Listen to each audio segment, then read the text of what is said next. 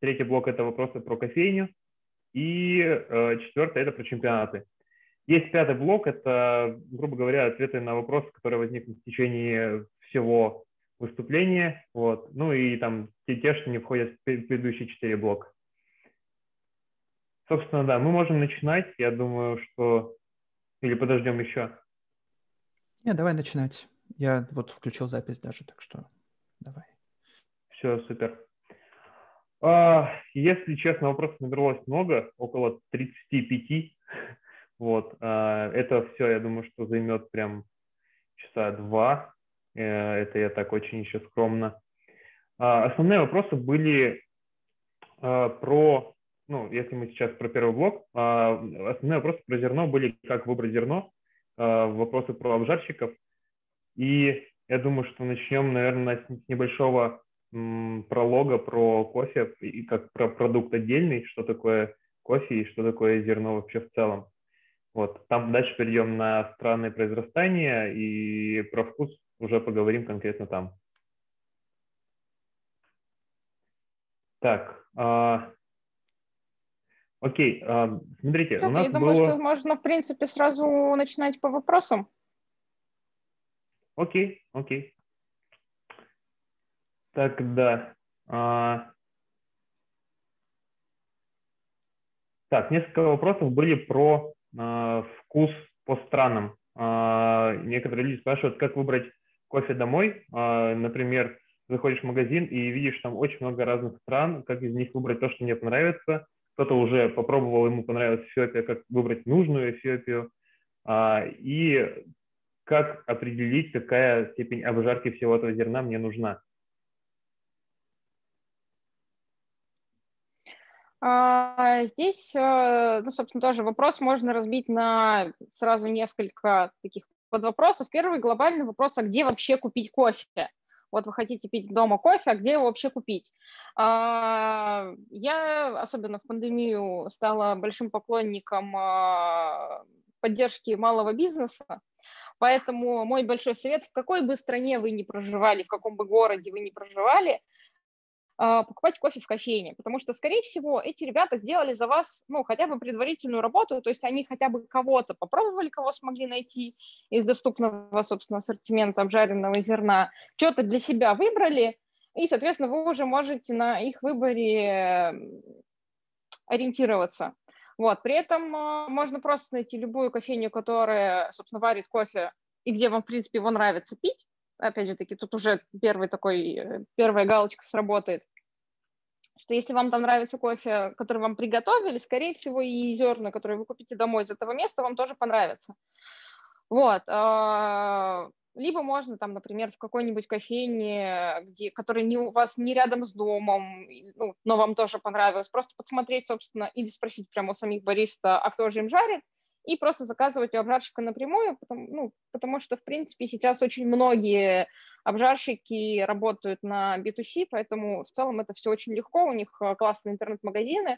Вот, и сейчас в чатик э, летит ссылочка, которую прекраснейшие предоставили, я дернула тоже из клуба, э, просто сохранила себе.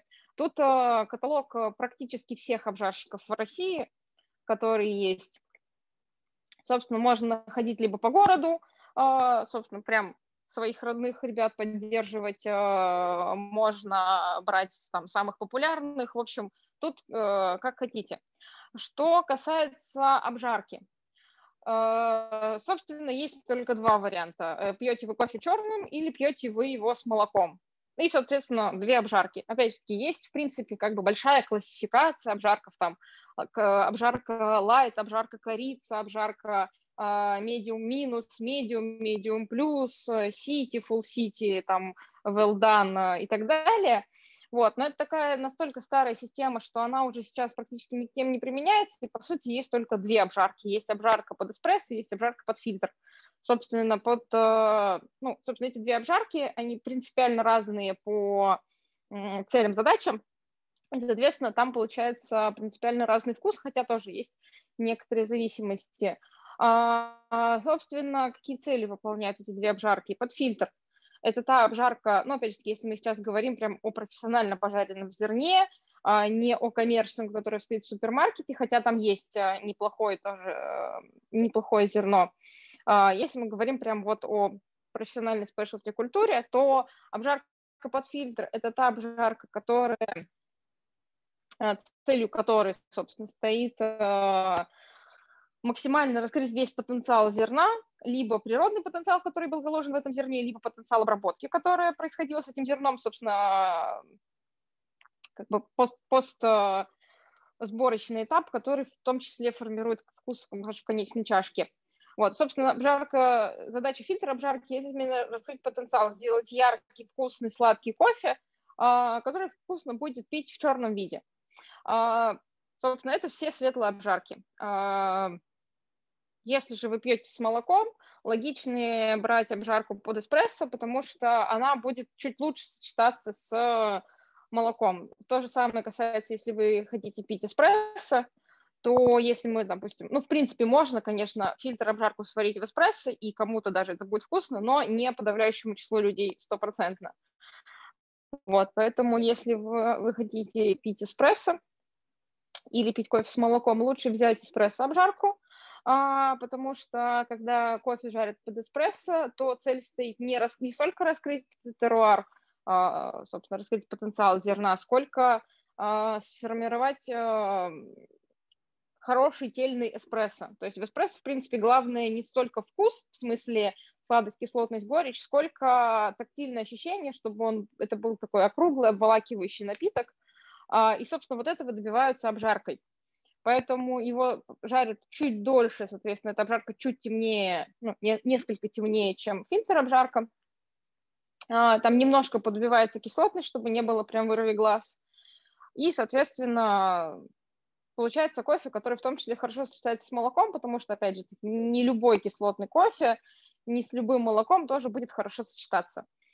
Вот. Что касается, например, того, что вот как вообще в этом всем ассортименте сориентироваться, в принципе, если, опять же таки, вы покупаете непосредственно в кофейне, то поможет сориентироваться непосредственно бариста, потому что вы к нему подходите и говорите, здрасте, я вот хочу э, домой себе кофе купить, я его варю вот в таком-то устройстве, там у меня кофемашина, гейзерка, турка, воронка, все что угодно, и, но при этом я люблю, чтобы кофе был там вот с фруктовыми нотками, или я люблю там, более кислотный или более... Ну, в любом случае, как только вы начнете с бариста разговаривать, он из вас сам всю эту информацию достанет, потому что, ну, как только вы ему заявляете, что вы хотите купить пачку, он, конечно же, вам расскажет вообще все о своем зерне, все, что он знает во всяком случае, чтобы вы эту пачку у него купили.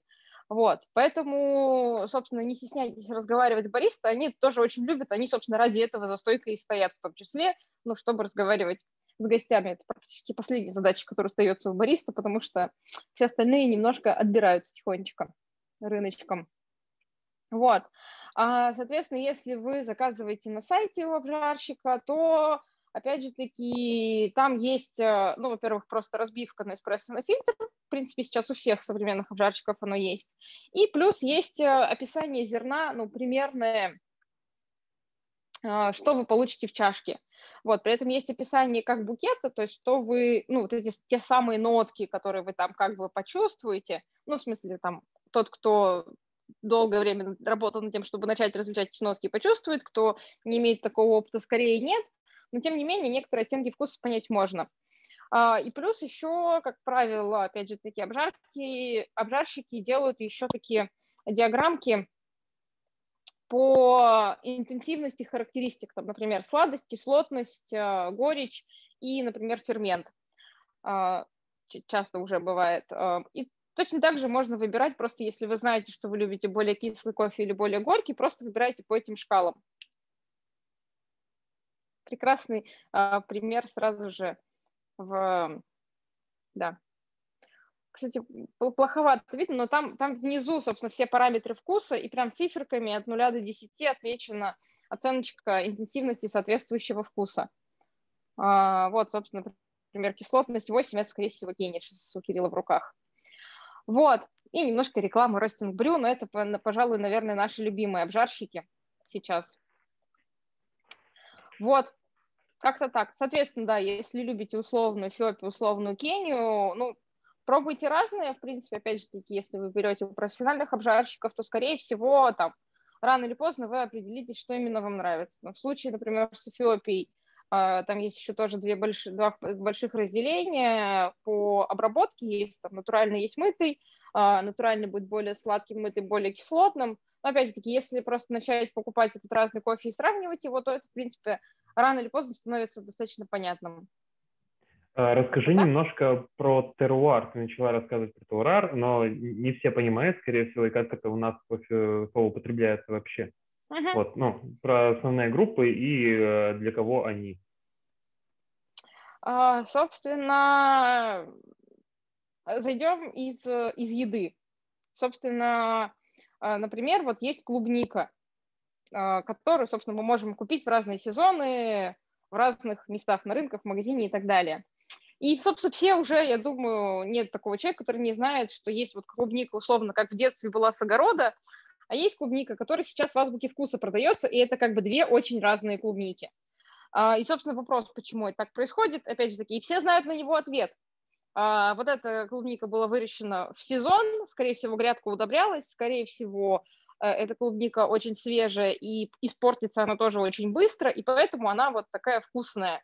Вот это произрастало, скорее всего, в теплице, Наверное, ее тоже удобряли, но цель была вырастить э, просто вне сезон клубнику, в неподходящих для этого условиях, ну, не очень подходящих для этого условиях, в смысле, не в дикой среде, и сделать так, чтобы она еще на полочке долго лежала.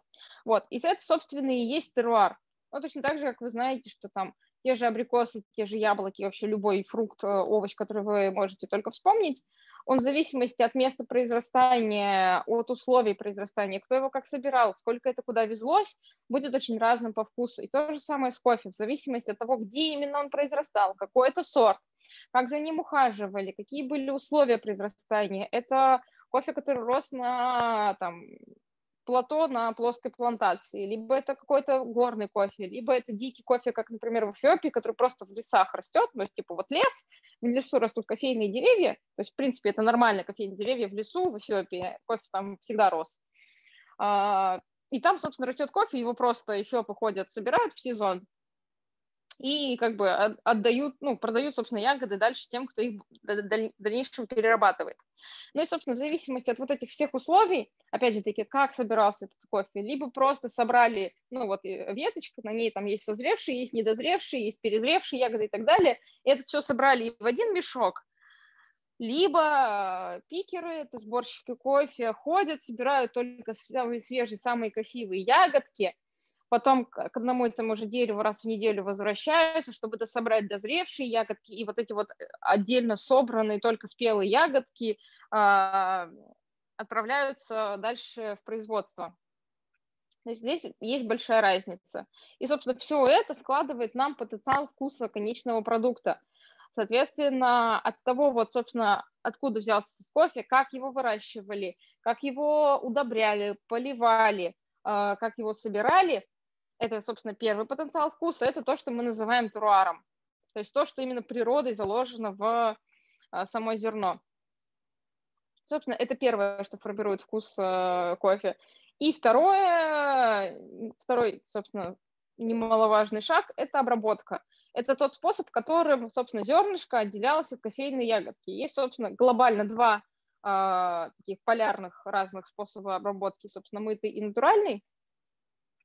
А, и в мытом, собственно, ягода просто замачивается до такого состояния, что мякоть просто отделяется, ну, достаточно легко, то есть стоит ягодку просто сжать, и зернышко из нее просто выстреливает. Это мытый способ обработки, в нем происходит процесс выражения, поэтому этот кофе, скорее всего, будет более кислотным. И второй принципиально другой способ обработки, который происходит, ну, который используют там, где нет доступа к большому количеству воды, потому что для мытого нужно очень много воды. Это натуральный способ обработки, он же сухой. Это когда ягоду сначала высушивают, ну, буквально там до 15% влажности в самой ягоде, а, и затем просто специальными машинами отшелушивают, собственно, вот эту всю высохшую мякоть, и, собственно, остается зернышко. Вот, за счет этого чуть-чуть ягода еще забирает немножко вкуса, там тоже происходит брожение, но не такое активное, как мы, в мытом способе, и формируется немножко другой вкус. А, между этими двумя методами есть еще как бы промежуточный, это полумытый способ, когда делают различные комбинации этих двух. То есть, например, могут снять только а, оболочку с кофе, потом в мякоти его высушить, потом почистить а, и так далее. То есть вот здесь есть э, такая градация. И немножко вот отдельно как раз прилетел вопрос про анаэробик. Это экспериментальные обработки, это то, что нам как раз-таки принесли чемпионаты как ни странно. И заранее вопрос, а, ответ на вопрос, зачем нужны чемпионаты, вот для, для инноваций.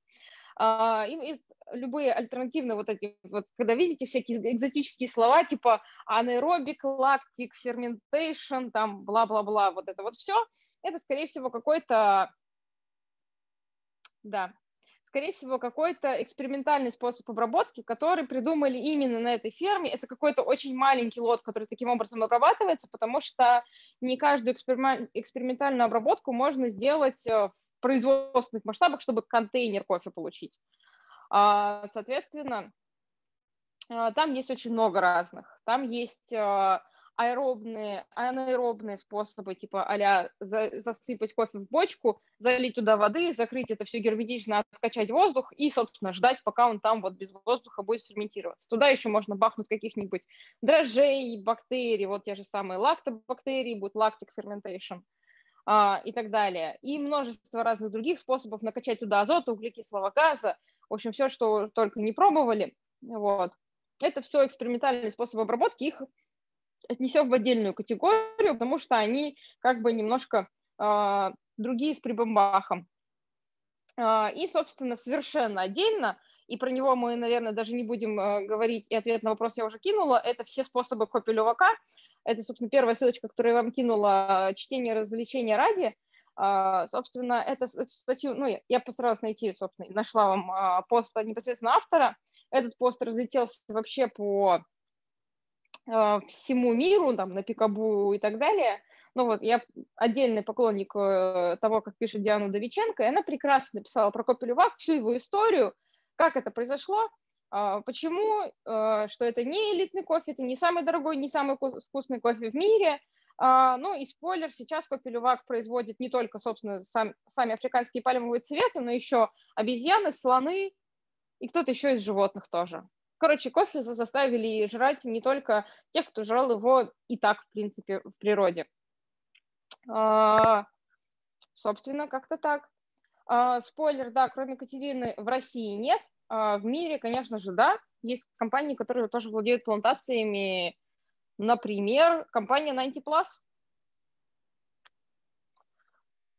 Следующий вопрос.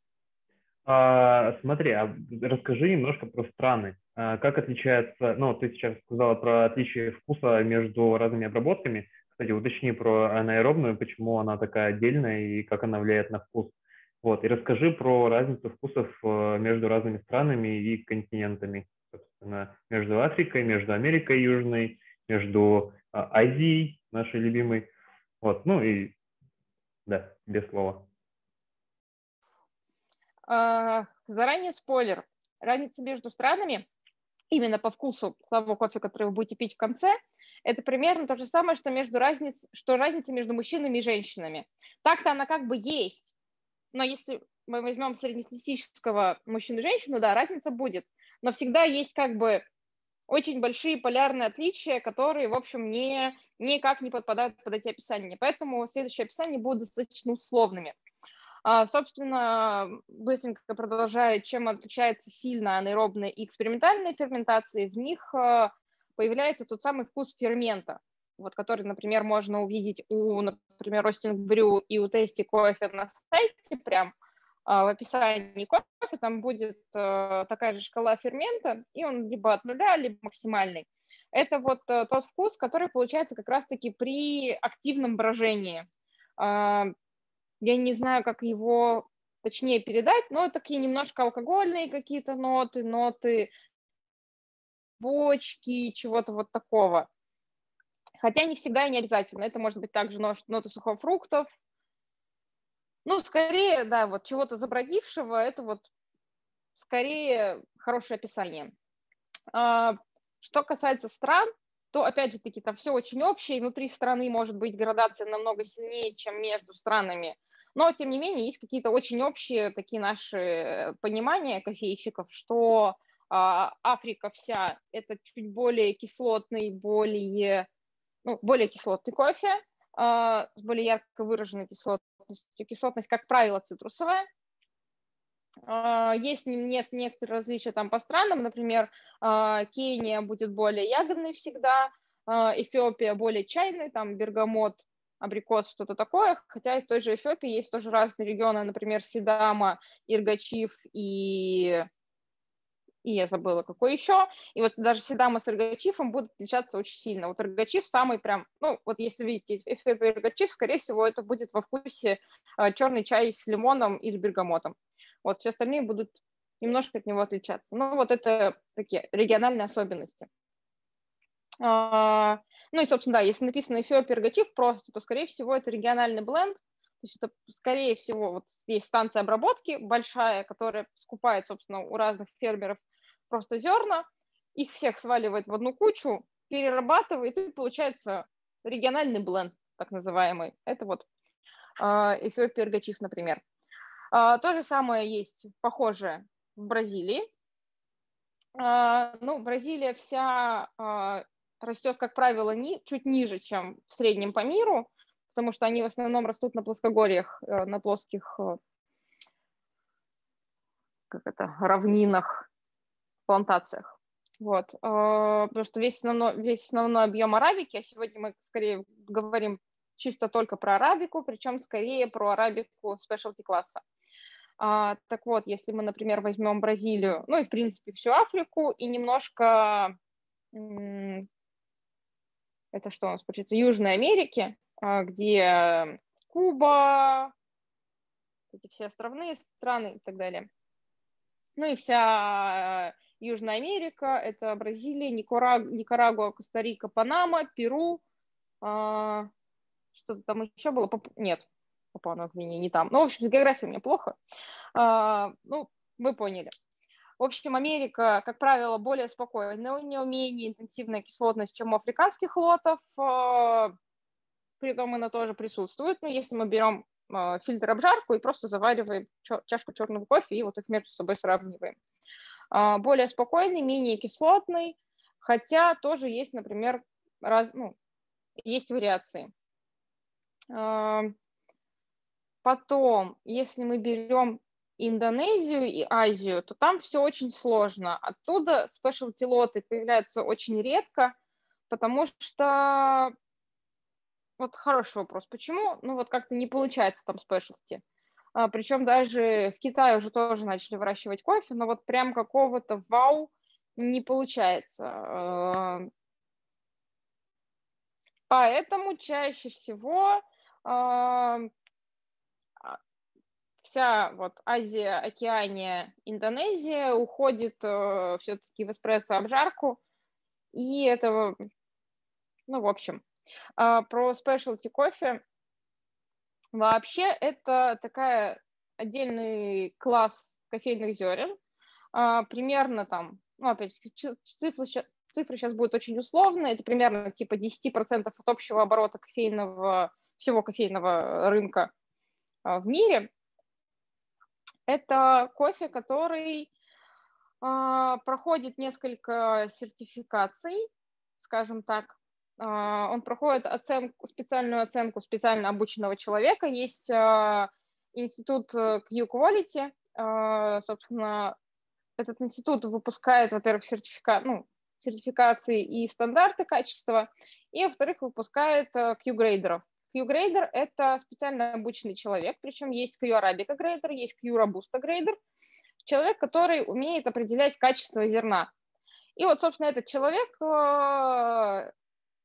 ну, в определенном месте, либо, ну, как правило, они работают либо э, в обжарочных компаниях, либо в компаниях экспортеров, либо импортеров зеленого зерна, тот человек, который, собственно, звено контроля качества. Вот, он определяет э, класс этого зерна и то, сколько, собственно, за него стоит заплатить.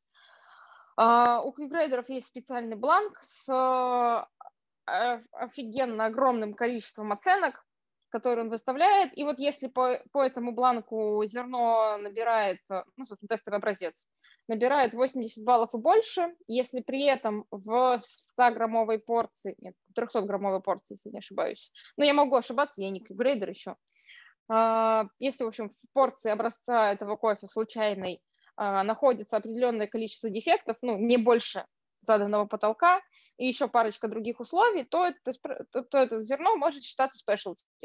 Вот, как правило, спешлти – то зерно, которое набирает 85 и больше баллов.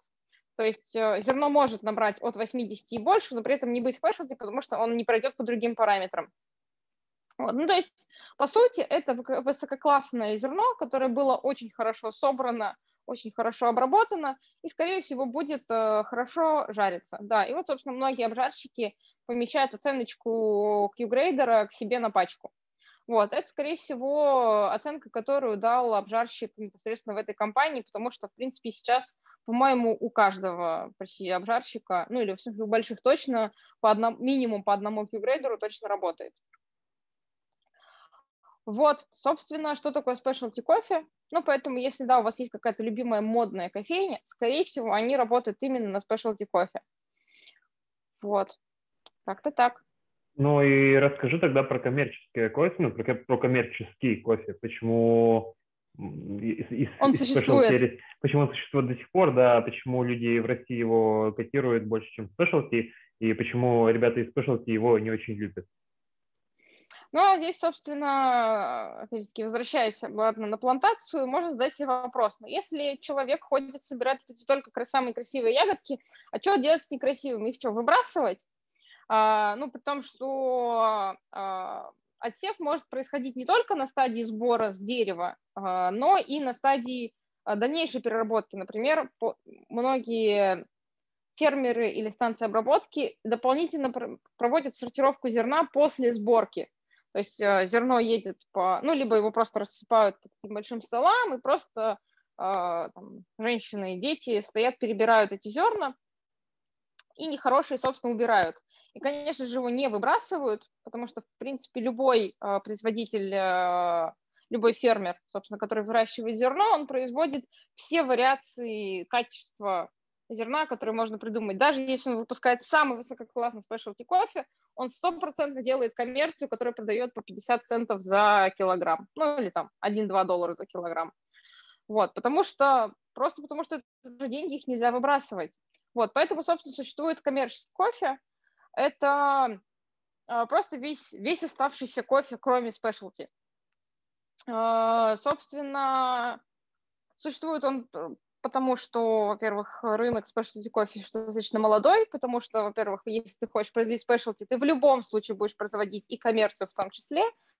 А, ну и коммерция – это все, что вы видите в супермаркетах, это то, что Starbucks, например, делает, это тоже коммерческий кофе, потому что просто в мире не производится столько спешлти, сколько зерна потребляет Starbucks. Собственно, как правило, весь коммерческий кофе пожарен под эспрессо или даже темнее. То есть пожарен так темно, что ни одна там, хорошая московская кофейня не возьмет такую обжарку себе варить, потому что это просто уже слишком темно. Собственно, здесь есть э, одна хорошая история. А, есть такая обжарка, которая называется французская. Ну, собственно, когда вот были вот эти вот большие градации обжарок, там в самом конце стояла итальянская, а потом французская. А, итальянская, потому что есть один, ну, Италия, собственно, по кофейной культуре делится на южную и северную, или, или на западную и восточную, это я тоже в географии, вы уже поняли, я не очень сильно разбираюсь. У них очень разные традиции потребления кофе. Одна часть э, Италии пьет очень темную обжарку, вторая пьет более светлую. И поэтому, собственно, есть вот этот итальянский кофе, тот, тот самый, когда микрошотик, в который еще три сахара сыпят обязательно – выпивают и, собственно, бегут дальше на работу. Есть э, обжарка французская. Собственно, вопрос есть логичный, а почему же французская? Что, французы пьют очень темную обжарку? Нет. А, дело в том, что это пошло с тех времен, когда кофе, ну, была у Турции тотальная монополия на весь рынок зеленого зерна.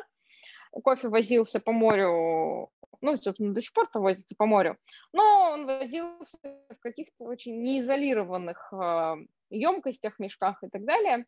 В общем, корабль с достаточно большим количеством кофейного груза, ехал во Францию и попал в шторм. И шторм был такой хороший и долгий, так что, когда кофе привезли, его первый пожарили и попробовали, это была соленая жижа. Ну вот сильно такая соленая, потому что кофе очень хорошо прополоскался в соленой морской воде. И такие, что делать? Ну, давайте попробуем пожарить темнее. Пожарили потемнее, все равно соль есть. В общем, пожарили еще темнее, и еще, и еще до тех пор, пока соленый вкус не ушел. Ну, а вы можете себе представить, что если даже соли не стало во вкусе, соответственно, кофе был жарен прямо вот в угли. Ну, в принципе, тогда плюс-минус все так жарили. Ну, плюс-минус около. В общем, таким образом возникла французская обжарка. Ну и, собственно, здесь мы переходим к вопросу, а почему же весь кофе в супермаркете так темно пожарен? И тот же, например, кофе в Старбаксе. Потому что любая светлая обжарка очень прихотлива. Потому что в, когда мы оставляем обжарку светлой, в кофе остается достаточно большое количество кислот, которые очень легко начинают взаимодействовать с внешним миром. То есть даже пока еще кофе лежит в пачке, там все равно есть некоторое количество кислорода, если только это не была упаковка с помощью инертного газа, а с помощью инертного газа у нас пасуются в России, по-моему, только две компании, если я не ошибаюсь.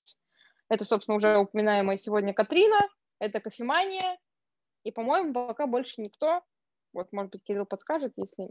Но я, я, я больше не помню, во всяком случае. А, они фасуют э, пачки, откачивая воздух, закачивая туда азот.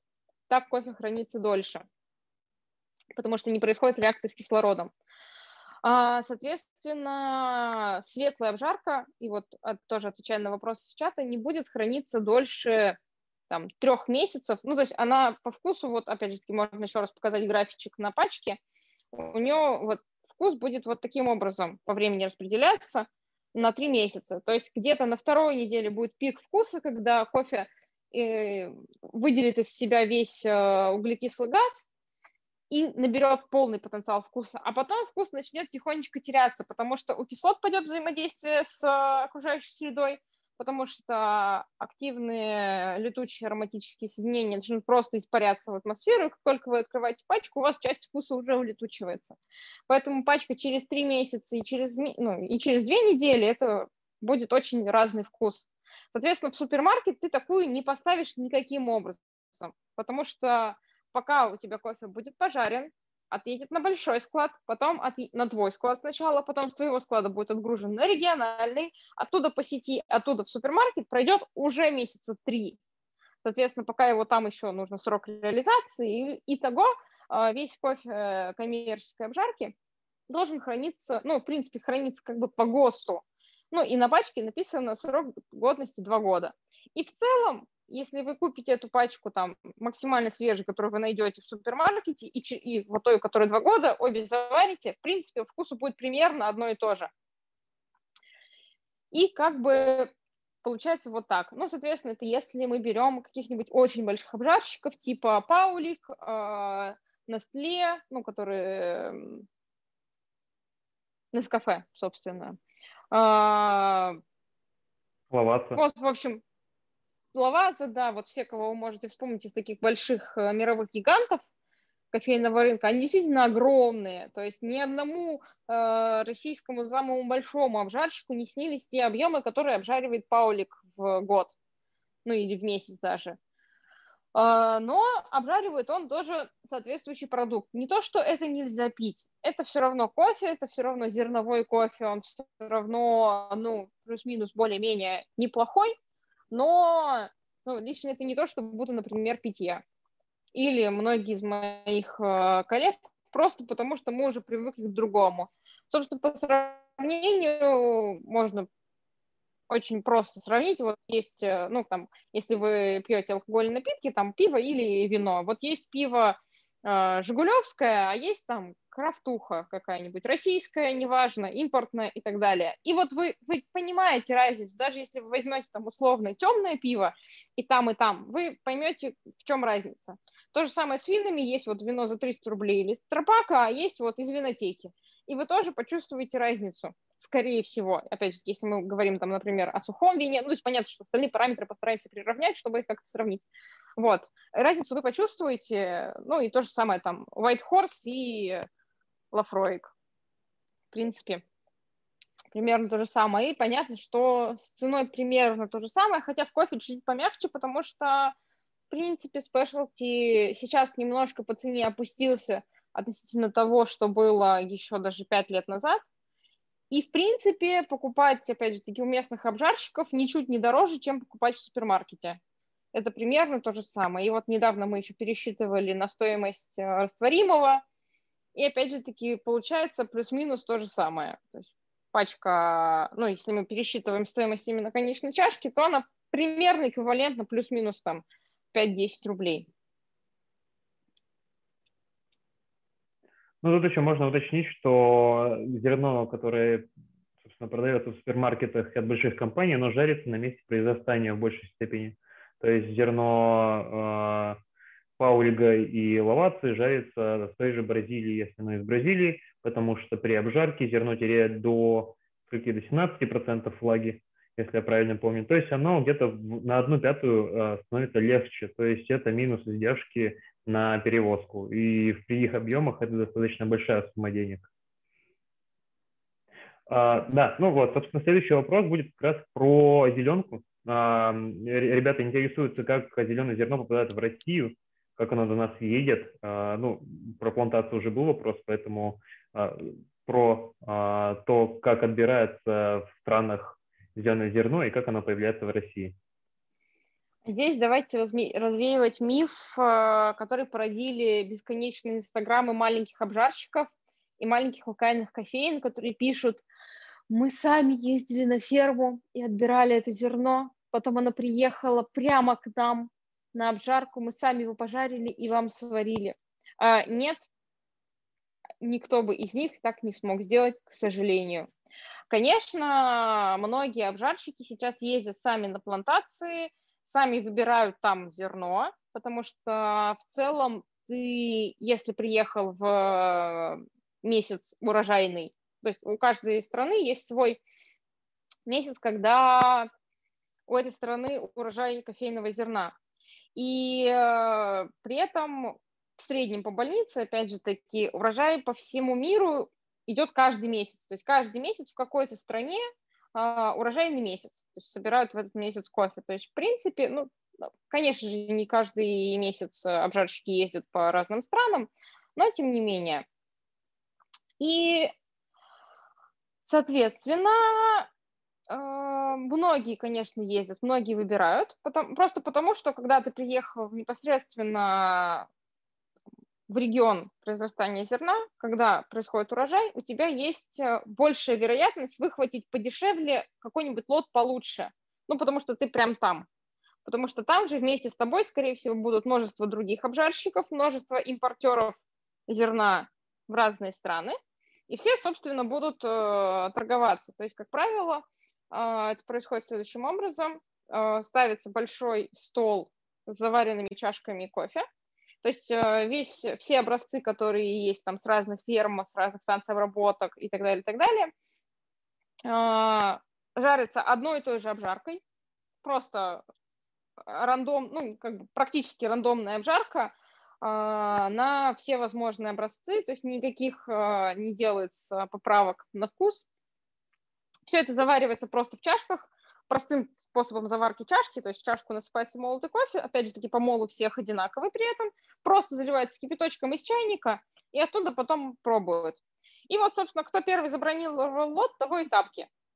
А, но при этом дальше возникает маленькая проблема, потому что, ну, если ты просто вот чувак э, как бы с улицы, то ты можешь, конечно, ну, как-то договориться, чтобы ты этот кофе купил. Вопрос, как ты его привезешь.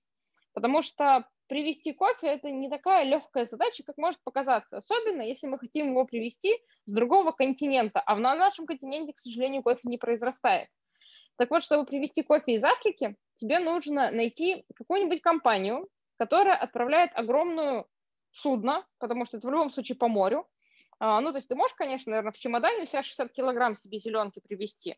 На 60 килограмм зеленки минус 20% ты получишь там 50 килограмм кофе обжаренного, и тебе на месяц, может быть. А, поэтому это как бы не те объемы, которые можно перевести самостоятельно. А, соответственно, никакой посылкой тебе тоже это не отправят, потому что это товар, который облагается еще налогом и проходит таможню. Соответственно, чтобы кофе попал к тебе в страну, ему, ну, тебе сначала нужна компания-экспортер, та, которая покупает кофе у того, кто его, ну, собственно, уже вот в зеленом виде у нас кофе у кого-то находится, у фермера ли, у станции обработки ли, у какого-то кооператива и так далее.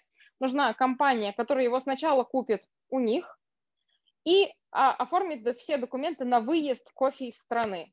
Затем эта компания продает кофе компанию-импортеру, то есть компания, которая находится уже ну, зарегистрирована, скорее всего, там, в твоей стране или работает в твоем регионе стран, как, например, э, компания Nordic Approach, которая, э, ну, вообще в Норвегии зарегистрирована, но возит кофе, в принципе, по всей Европе. Ну, то есть она вывозит кофе в Европу, ну, а так как у них единая таможенная зона, то как бы там уже достаточно между Европой легко все закупаются в многие, в общем, компа- кофейные компании в Европе закупаются у Нордика прочее.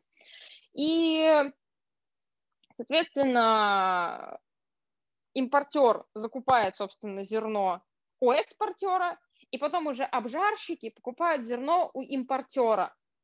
Вот, хорошо, если у импортера как бы есть своя дочерняя компания, ну, в месте произрастания и они как бы сами себе этот кофе продают. Но, как правило, вот такая цепочка. То есть в любом случае кофе до вас доходит через минимум 4 руки. Сначала тот, кто его собрал, может быть, он же обработал, но это не факт. Потом тот, кто у него купил на месте, тот, кто купил это в твою страну, тот, кто купил этот кофе и пожарил, и потом тот, кто, ну, если в кофейне, то тот, кто его купил у обжарщика и приготовил тебе, либо тот, кто его пожарил, и ты уже купишь пожаренный себе. Вот, в любом случае должна быть такая цепочка. Вот был вопрос как раз про теневой кофе.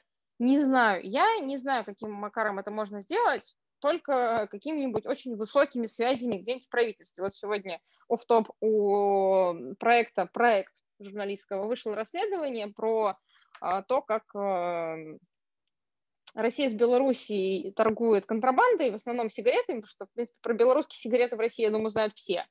Вот, оказывается, это, собственно, под прикрытием наших глав государств. Опа, э, сюрприз, а мы не знали. Но вот, к сожалению, в кофе таких связей нет. Поэтому, в принципе, весь кофе завозится в Россию с помощью импортеров. Вот. И есть э, там пяток компаний в России. Это КЛД, импортеры кофе, СФТ, а, компания Калибри, Монтана кофе, по-моему, Какар, да. Они совсем молодые. А, Ресурс тоже молоденькие ребята. Ну, в общем, кто-то может быть еще. В любом случае, если даже... То есть ты можешь быть, э, допустим, сетью кофеин, а, если ты хочешь себе выбрать лоты подешевле, поинтереснее и так далее, тебе в любом случае, чтобы выбрать их непосредственно в стране произрастания, придется сначала законнектиться своим, со своим импортером, и уже вместе с ним, одной компанией, лететь туда, там выбирать, и импортер для тебя этот кофе привезет. И вот, кстати, даже, как, например, у Катрины с э, плантацией собственной, э, компания The Welder Catherine, сварщица Екатерина, российская, зачисленная, собственно, в Москве, купила себе ферму в Колумбии. Соответственно, они открыли юрлицо в Колумбии, их дочерняя компания, и они там себе купили ферму. И теперь вопрос, как Катрина получает кофе со своей собственной фермы? Ну, спойлер, тем же самым путем они сначала свой собственный кофе со своей собственной фермы продают экспортеру, он импортеру, и они покупают этот кофе у КЛД. Ну, собственно, они возятся с помощью КЛД, потому что дружат. Тарам-папам. Вот. Самое обидное в этом то, в то, что, ну, конечно, сейчас, причем эта линейка еще достаточно подсократилась, то есть это самый оптимальный путь, который можно э, проделать, потому что раньше вот таких перекупщиков, ну, лет 50 назад было куда больше, и поэтому кофе был дороже, а жизнь э, фермера была намного хуже. Но в целом просто вот понимаете, что система вот такая, если там Инстаграм вашей любимой кофейни пишет, что мы поддерживаем нашего фермера, у которого мы закупаем кофе, ну, дела обстоят, к сожалению, не совсем так, как бы нам не хотелось помогать фермерам, с которыми мы работаем, но, к сожалению, вот все, что можно сделать, это предложить ему на месте цену, возможно, чуть выше, чем бы он платил э, на рынке, чем ему заплатили бы на рынке, это лучший способ его поддержать. В принципе, других, к сожалению, нету. Ну, а, и раз мы разговариваем про зеленку, был вопросик в комментариях про то, можно ли жарить кофе зеленый дома для самого себя и как это сделать. А, опять же таки, конечно же, можно. Вопрос, зачем вам это надо? Ну, если это fun и поучиться, то, в принципе, можно. Можно и домашний ростер собрать, в принципе, где-нибудь на балконе, ну, чтобы вытяжка была хорошая. Вот, можно жарить, и, в принципе, в комментариях на это уже отвечали, можно жарить на сковородке буквально, можно жарить в духовке. А, в принципе, можно почитать парочку статей в интернете, таких общеобразовательных на тему того, что вообще происходит в обжарке, какие процессы. Вам, в принципе, нужно просто достаточно быстро заметить первый крэк. Это тот момент, когда зерно начнет издавать звук, как у попкорна, немножко трескаться. И после первого крэка подождать еще чуть-чуть. Вот. И, собственно, снимать кофе, пробовать и дальше понимать, вы, у вас там слишком светло, слишком темно, увеличить время, уменьшить время, увеличить жар, уменьшить жар. Ну, то есть, в принципе, все как, как везде. Вот, в принципе, можно попробовать даже сделать это в микроволновке. Но, опять-таки, другой вопрос, где вы возьмете зеленку, а, и если зеленка есть какая-то в рознице, то тоже тут вопрос к ее качеству. Сколько ей лет, а, насколько это вообще хорошее зерно. Скорее всего, это будет что-то не очень классное. А у импортеров зеленого зерна купить в розницу типа килограмм будет э, нелегко. Я не факт, что, не факт, что они вообще работают с физлицами. Скорее всего, только с юрлицами и там более-менее хотя бы мелким оптом.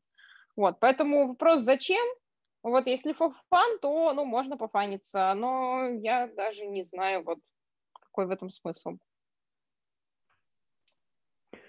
Окей. Okay. Uh, у нас там был вопрос в чате в Zoom. Uh, никто из обжарщиков разве не сотрудничал с супермаркетами по спешлти? Можешь рассказать про вот как раз пандемийные условия и как микрообжарщики выживали? Uh, в принципе, сотрудничал, но это, опять-таки, сотрудничество очень локального масштаба. То есть, э, ну, нет таких спешлти обжарщиков, которые встанут в пятерочку, потому что... А, ладно, я, я немножко вру, есть Союз Кофе Ростерс, но я не уверена, что то, что стоит от них на полках супермаркета, это спешлти. То есть, скорее всего, это их какая-то fine commercial, это вот как раз-таки верхняя, ну, нижняя планка specialty, верхняя планка коммерции. Потому что коммерция, коммерция тоже рознь, мы понимаем. То есть есть та коммерция, которая вообще идет на растворимый кофе, где, в принципе, без разницы, что там, туда еще могут досыпать каких-нибудь бобовых при производстве растворимого. И, в принципе, плевать. А, ну, собственно, понятно, что если у нас есть, в принципе, градация от 0 до 100, и от 80 до 100 это specialty, то здесь вообще-то от 0 до 80 еще больше рейндж. А, поэтому, да, коммерция, коммерция тоже рознь. А, ну, собственно, да, вот пандемийная история была, когда российские обжарщики, это была камера обскура, это была сварщица Екатерина, и, по-моему, может быть, что-то еще, но я не запомнила, стали во Вкусвилл. А, и кооператив черный, да. Ну, они, это, вот. они это организовывали. Вот, они встали во Вкусвилл, ну, потому что это все московские обжарщики, Вкусвилл – это московская сеть, и, в принципе, достаточно быстро можно развести по Москве этот кофе, и не нужно его там хранить годами. То есть у тебя нет вот этой большой цепочки складов различного уровня и логистики, поэтому это осуществимо. Но так, чтобы встать вот в пятерочку или в перекресток, а, есть а, вот, собственно, и ответ на вопрос, какая хорошая коммерция, Союз Кофе Ростер – это, ну, вы увидите там типа пачки такие однотонные, они либо чисто желтые, либо чисто красные, там с какими-то рисуночками. И на ней написано что-то там типа бариста, что-то там. Вот, Союз Кофе Ростерс. Если вот в мире, то вот тут хороший вопрос, потому что, опять же, и коммерция, коммерции рознь. А, выбирайте, ну, если вы в мире находитесь, то можно выбирать просто по пачке, по той информации, которую дает вам производитель. Если производитель ничего кроме страны назвать не может, ну, как, например, те же там Nestle, там, наша специальная арабика из Гватемалы, ну, прекрасно, но Гватемала большая, в ней много кофе произрастает очень разного. А, и, собственно, это ни о чем, в принципе, не говорит, кроме того, что это кофе из Гватемала. Ну да, это, это Америка, он, скорее всего, будет не очень кислотный, а, но, опять же таки, а как его пожарили, а что там было за зерно в начале? Поэтому чем больше информации о кофе на пачке, тем а, лучше. Собственно, как выглядит пачка хорошего прям спешлти кофе, можете посмотреть в интернете, в принципе, примерно любого. А, соответственно, там есть какое-то, ну, какая-то у кофе прослеживаемость, то есть, скорее всего, лот называется не просто по стране и даже не по региону, и даже не по деревне, а там, ну, по- по-разному бывает. А, бывает по, чаще всего по станции обработки, например, вот как лоты из Кении, из э, Эфиопии. Из Америки, если есть возможность проследить до фермера, то прям именем фермера может быть назван, вот есть еще, Кирилл тоже сможет показать, э, Коста-Рика Дон Эли у нас дома стоит. Собственно, прям по имени фермера. Э, и так далее. Вот, чем больше информации на пачке, тем э, лучше, скорее всего, зерно внутри, потому что, ну, чем больше сам обжарщик знает о своем кофе, тем скорее лучше этот кофе, потому что э, понятно, что у кофе с одной какой-то локальной фермы или какой-то локальный лот с локальной фермы, это, как, скорее всего, будет более качественным зерном, чем то, что является региональным блендом. Потому что, ну, здесь, скорее всего, ягодка как ягодки, они старались, они прям выпускали микролот, чтобы его продать подороже, чтобы это был супер классный, вкусный. Ну, а оригинальный бленд, там замешали все, что было, и вот что-то получилось. Как-то так. Мы вот начали сразу как-то в, про арабику говорить и про спешлти, да, а про робусту ничего не сказали. Давай расскажем немножко про то, как они друг от друга отличаются и сколько все-таки занимает робуста у нас до сих пор на рынке и почему она занимает? Ну вот, кстати, как вопрос последних данных, сколько робуста на рынке занимает, у меня нету. А, скорее сейчас уже что-то типа 40 на 60, причем 40 это робусты. Собственно, чем они отличаются, я сейчас даже постараюсь вам прям с картинками показать. Сейчас как раз закрою файлик и демонстрацию запущу. А, собственно, это банально два разных э, ген генеалогических вида. Так, о, демонстрация экрана. Та-та-та. А, нет, не так быстро. Ладно, чуть попозже будет. А, собственно, два разных вида. А, оба они пошли от э,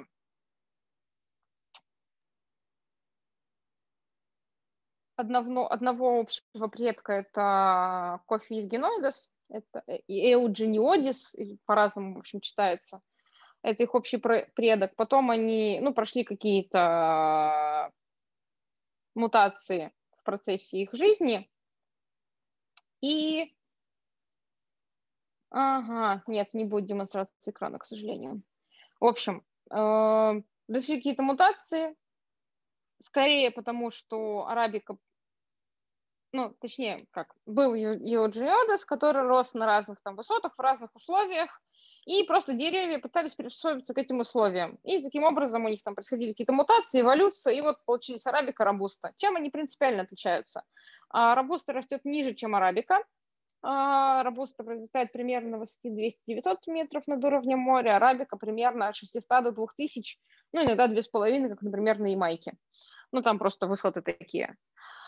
А, арабика более прихотлива в своих условиях, она вырабатывает меньше кофеина, потому что на больших высотах вводится меньше насекомых, которые, собственно, очень любят кофе поесть. А кофеин – это не что иное, как инсектицид, то, что кофейное дерево продуцирует, чтобы э, живот, ну, насекомые, которые едят э, кофейные листья, кофейные ягоды, просто быстренько умирали, потому что у животных кофе... у насекомых кофеин вызывает э, спазмы их, э, ну, у них там не нервная система, что у них там, в общем, быстро действует на ЦНС, у них начинают дергаться лапки, и, в общем, э, они быстренько умирают. Вот. Э, а человек все, чего, все, что в, природе яд, мы на все это очень хорошо подсаживаемся. В общем, так как арабика росла, ну, просто деревья, которые росли выше, мутировали, собственно, в арабику, им столько кофеина не нужно, как на низких высотах, потому что на низких высотах насекомых побольше, и поэтому у робуста кофеина побольше. При этом, конечно же, на больших высотах э, деревья, урожайные деревья созревают дольше, соответственно, из-за этого набирает больше вкуса, банально.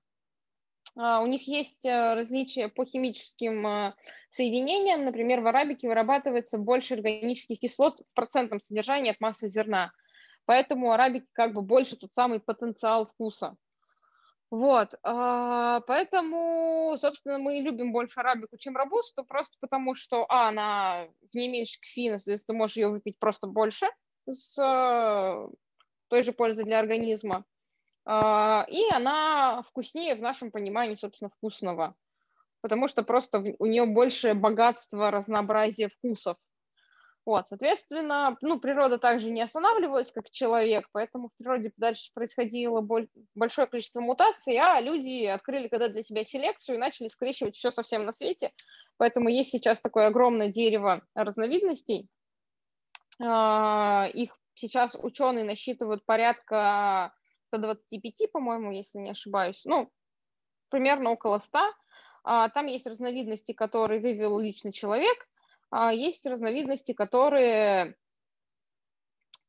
вывел, собственно, природа сама по себе. И вот сейчас я тоже вам попробую показать картинку. Там, надеюсь, будет быстро. В общем, опять же таки, как так. Но при этом, а, опять же таки, в нашем прекрасном спешлти кофе в том числе а, есть а, те сорта, которые являются, например, детьми и арабики, и робусты. Например, в Кении произрастает сорт, который называется Руиру 11, который был получен компанией Scott Lab, и это потомок арабики и робусты. Собственно, есть вот такое прекрасное дерево. Сейчас такой зум сделаем. Надеюсь, видно. Как, как, как-то так. Если сейчас быстро найду ссылку, то отправлю вам ее в чат. Вот это, собственно, все разнообразие кофейных деревьев. Вот эта вот часть э, робуста, вот эта часть все арабики различные, которые произрастают в мире. Соответственно, они тоже там различаются по тем сортам, которые растут в определенных регионах. А, которые либо были завезены когда-то в этот регион и, и там мутировали. Ну, например, есть разновидность бурбон, которая не произрастает в Эфиопии, потому что это эфиопский кофе, который когда-то завезли в, в, в Америку, и там он мутировал, и получился бурбон и, например, катура. Это естественные мутации арабики, которые произрастают в Америке. Вот. И при этом в Эфиопии их можно встретить, но только если это там тот бурбон и та катура, которую из Америки привезли обратно в Эфиопию, там вырастили. Вот, но такое бывает очень редко. Вот. А, еще был вопросик, давай быстренько расскажем и объясним, почему в стране произрастания тяжело найти нормальный кофе. О, это же прекрасный вопрос. Собственно, как всегда, а, сапожник без сапог. А, как Ответ кроется, собственно, у нас в России. Мы страна нефтепроизводитель, который продает огромное количество нефти. Вопрос, почему у нас бензин такой дорогой? По той же причине, потому что всю хорошую нефть, в принципе, всю нефть мы продаем а, на экспорт, а вот бензин мы закупаем. То есть кто-то нашу нефть обрабатывает, и мы покупаем у них бензин. То же самое происходит со, с странами, которые, э, ну, плюс-минус, я права, то же самое со странами, которые кофе-производители. Uh, они весь хороший кофе, который они производят, так как это все страны бедные, ну, раз они сельхоз, сельхозпродукцией занимаются, uh, они весь хороший кофе продают на экспорт. У них просто на внутреннем рынке ничего не остается, поэтому они сами допивают вот эти вот остаточки.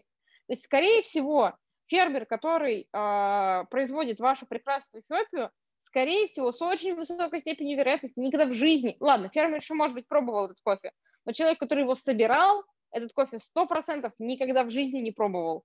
И, скорее всего, никогда даже не сможет попробовать. Вот примерно такая несправедливость.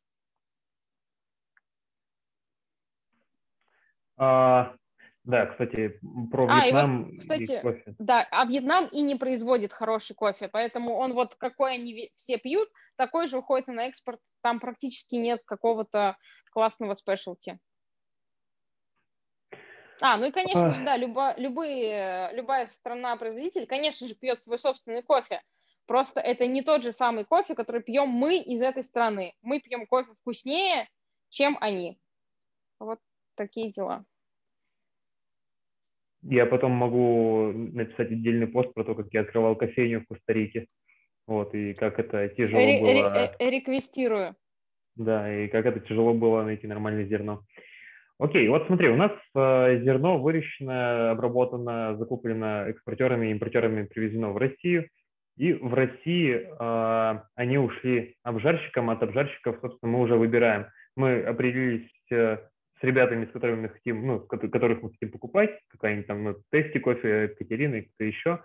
Выбрали сорт кофе, э, страну произрастания и обжарку конечно, фильтр под э, все домашние виды заваривания и эспрессо под эспрессо. Основной вопрос дальше. э, как разбираться вообще в нем? Ну, типа, вот я купил себе Эфиопию, и вот ш- как она отличается от Бразилии, как, как мне понять, что, что там искать? А, Были несколько вопросов по тому, как на вкус определять ам, Короче, как, как находить дескрипторы, которые написаны на пачке, как это все обучать, как, как этому обучать свой мозг, как привыкнуть к тому, что там что-то есть. Ну, собственно, опять же таки, ничего из того, что вы уже не проходили в этой жизни, потому что в детстве мы все не знали ничего, пили, ели, что давали, а с возрастом мы начинаем немножко разбираться в еде. И вот разбираться в кофе то же самое, что разбираться в еде. А, ну, не знаю, если бы можно было поднять руки, если бы были камеры включены, я бы сейчас сделала быстренький опрос, например, кто ест э, KFC или Макдональдс и при этом получает от этого удовольствие.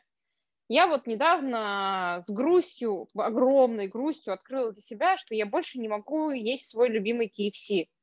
Мне просто больше невкусно. Вот почему-то так случилось. Вот просто вот так щелкнуло, и я больше не могу есть KFC. И с кофе все ровно то же самое. А, собственно, давайте по порядку. Что, собственно, вот вы пришли со своей пачечкой домой, что дальше с ней делать? Дальше выбираете, насколько вы готовы запариваться в процессе приготовления этого кофе. Какой у вас бюджет и сколько вы сил туда готовы вкладывать ежедневно.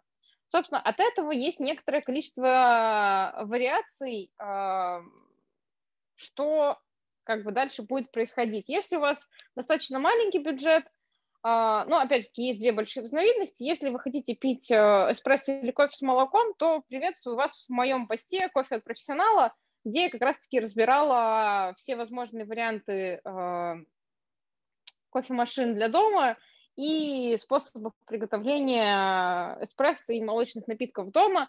Спойлер, я против покупки домой эспрессо кофемашины.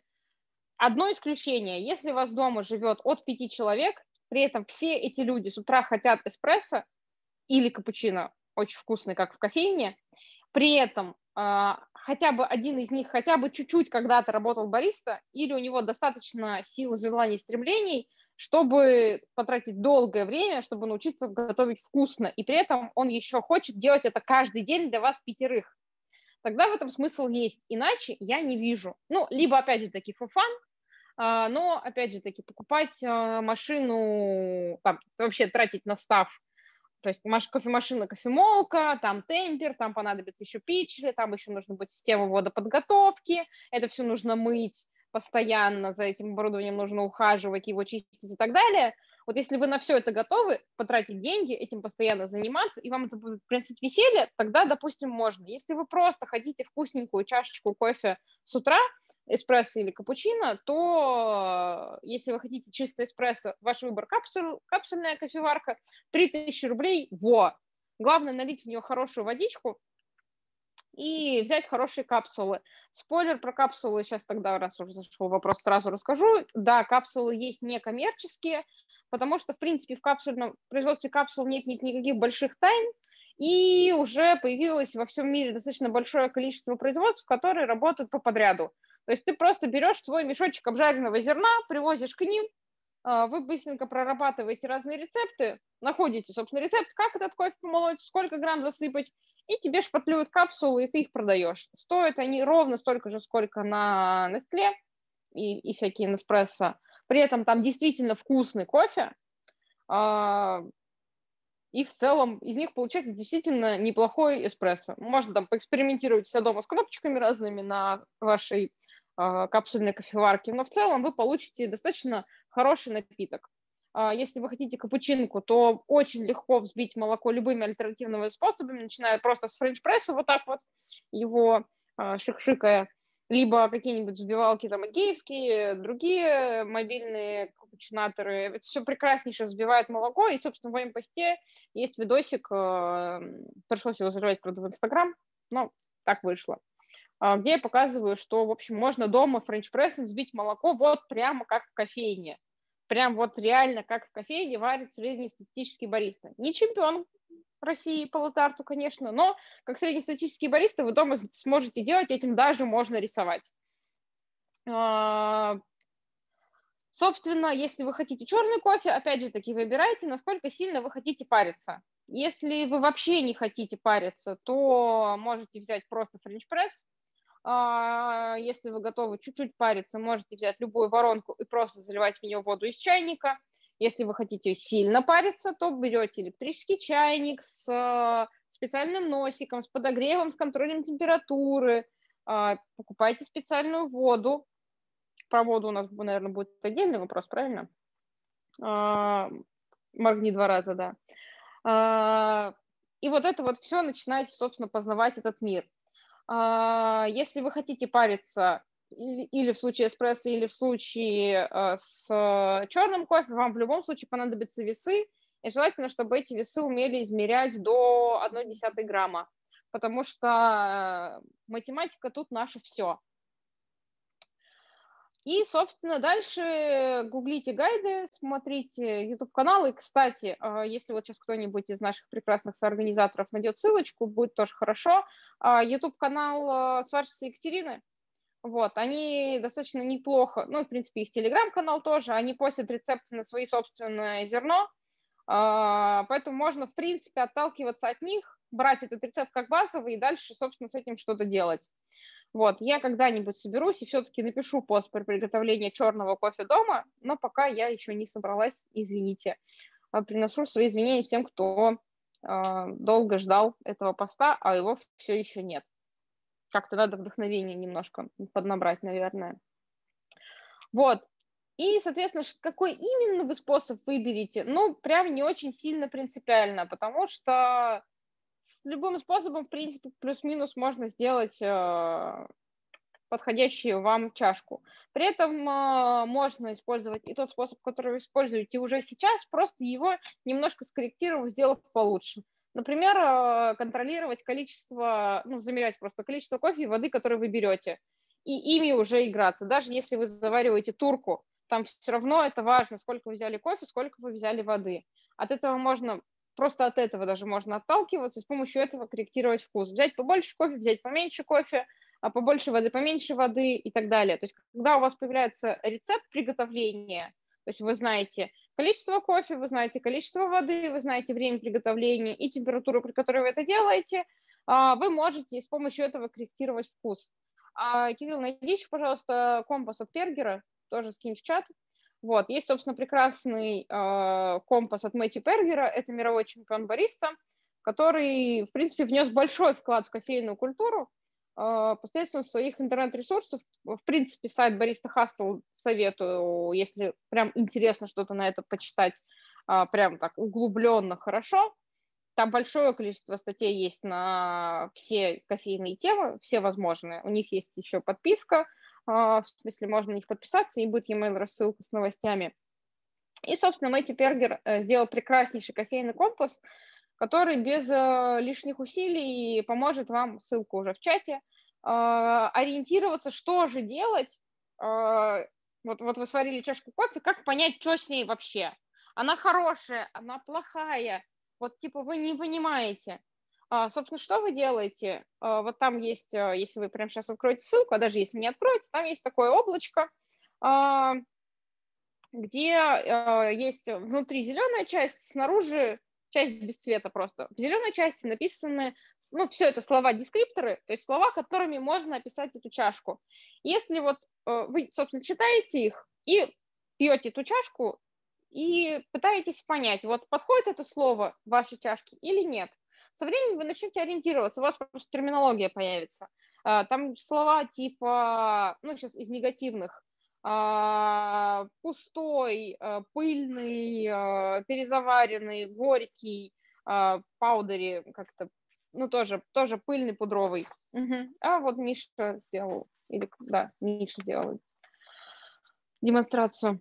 А, соленый в том числе. Ну, в общем, здесь, как вы видите, большое количество разных дескрипторов. Вот все, что снаружи, это все негативное. И, собственно, есть э, определение либо слишком слабый кофе, либо слишком, слишком крепкий. Ну, крепкий не в смысле кофеиновой крепости, а в смысле насыщенности вкуса.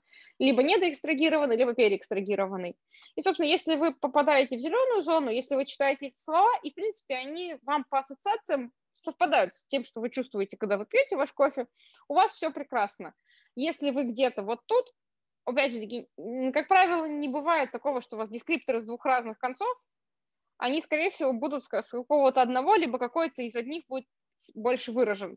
Соответственно, если вы попали, соответственно, ну вот, например, вы вот где-то здесь сейчас по вкусу, вам нужно попасть в центр. Соответственно, вот тут есть стрелочка, куда двигаться, и вы двигаетесь как бы ну вот, в сторону центра, и, соответственно, читаете, ну, выбираете направление и читаете, что нужно сделать. Тут, собственно, есть э, подсказка. Вот. Э, и, собственно, с помощью этого очень удобно, то есть, собственно, у нас у самих стоит на кухне, мы им пользуемся. Просто потому что очень лень запоминать. Uh, please enjoy. Очень прекрасный способ, э, чтобы начать заваривать вкусный кофе. А, и опять же таки, это относится к любому черному кофе, не эспрессо. А, любой черный кофе заваривайте вы во френче, в аэропрессе, в кемиксе, в воронке, в турке, неважно. Эта схема подходит для всех этих способов. И, в принципе, всегда она сводится к а, одному из двух. Вы либо меняете соотношение кофе с водой – либо вы меняете помол.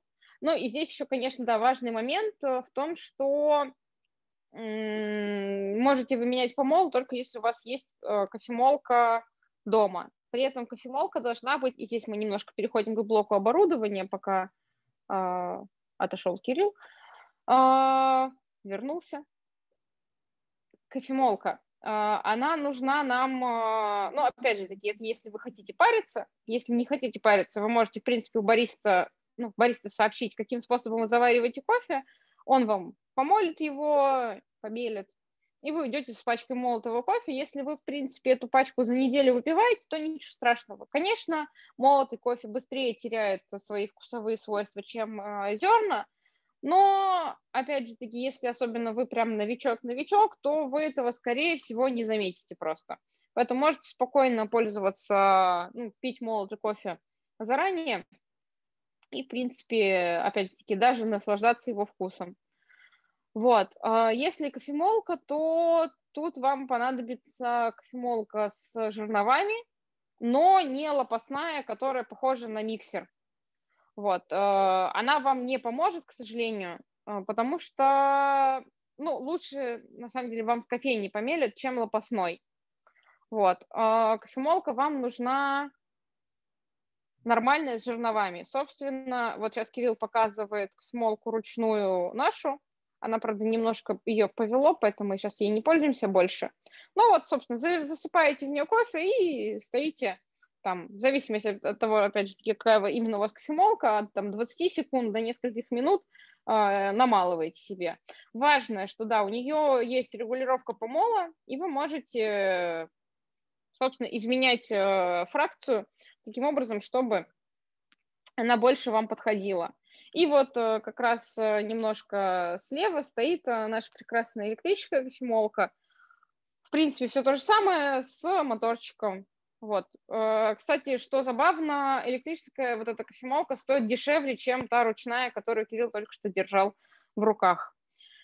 Вот. Э, там я видела в чате уже, по-моему, про кофемолки попереписывались. А, про эспрессо-мейкеры. Ну ладно.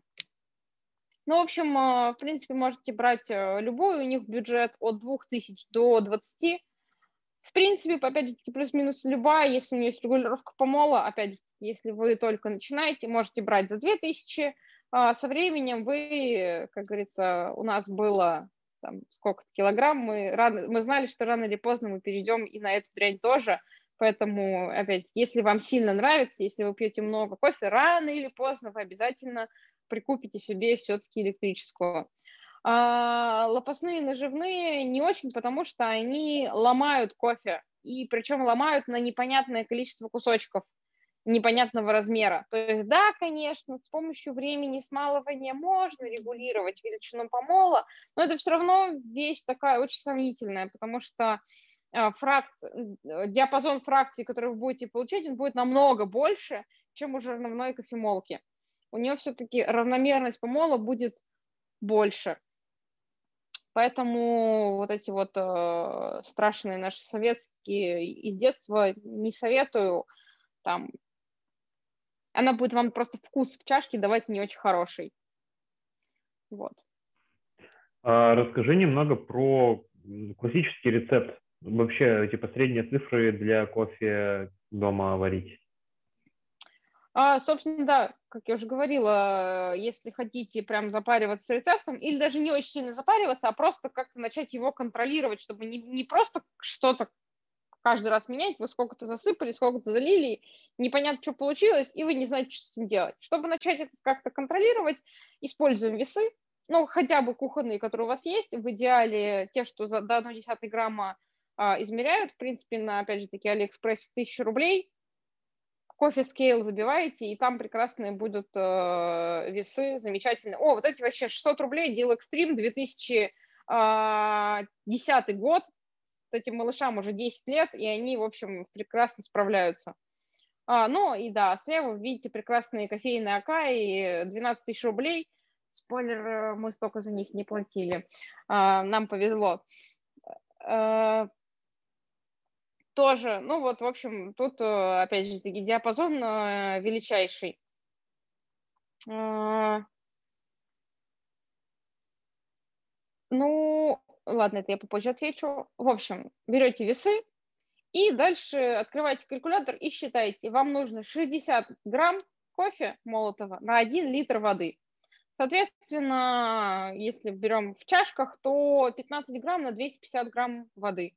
Ну и дальше вы, соответственно, берете способ э, приготовления, понимаете, сколько там вам нужно воды, ну и пересчитываете количество зерна. А дальше уже варите и дальше идете по компасу, регулируете цифру. В принципе, конечно же, она может плавать, причем плавать может достаточно сильно.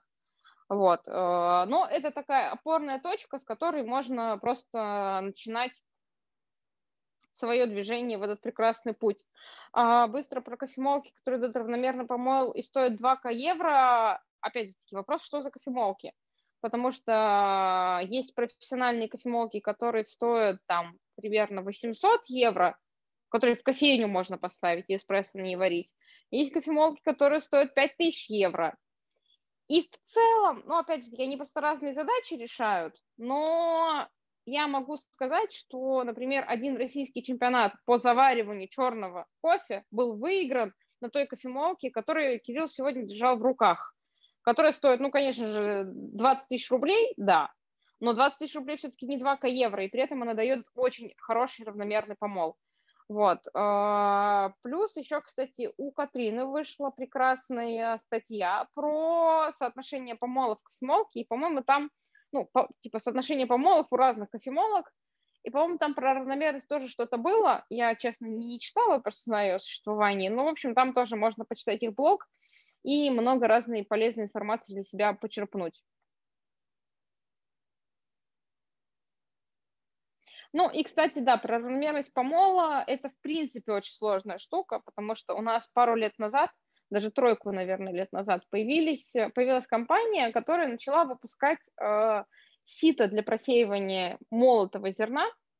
А, Кирилл, скинешь блок? А, это такой, типа, вот, вот таких размеров треугольничек, в него вставляются трое сит, и ты засыпаешь сверху кофе, закрываешь крышечкой, и вот просто стоишь, трясешь, трясешь очень долго, очень долго. А при этом сит там, по-моему, всего 12 в комплекте, от э, 200 до 1200 микрон, ну, размер дырочек. Э, сито, кстати, кучу бабла стоит, это правда. Они, по-моему, full комплект 12 или 15 тысяч, ну, опять же таки, рублей, это, в принципе, как бы циферка не страшная, но это все-таки только сито. В общем, мы с ними повеселились, мы э, посмотрели, ну, так, визуально чисто, что у нас просеивается, какой помол бы нам хотелось.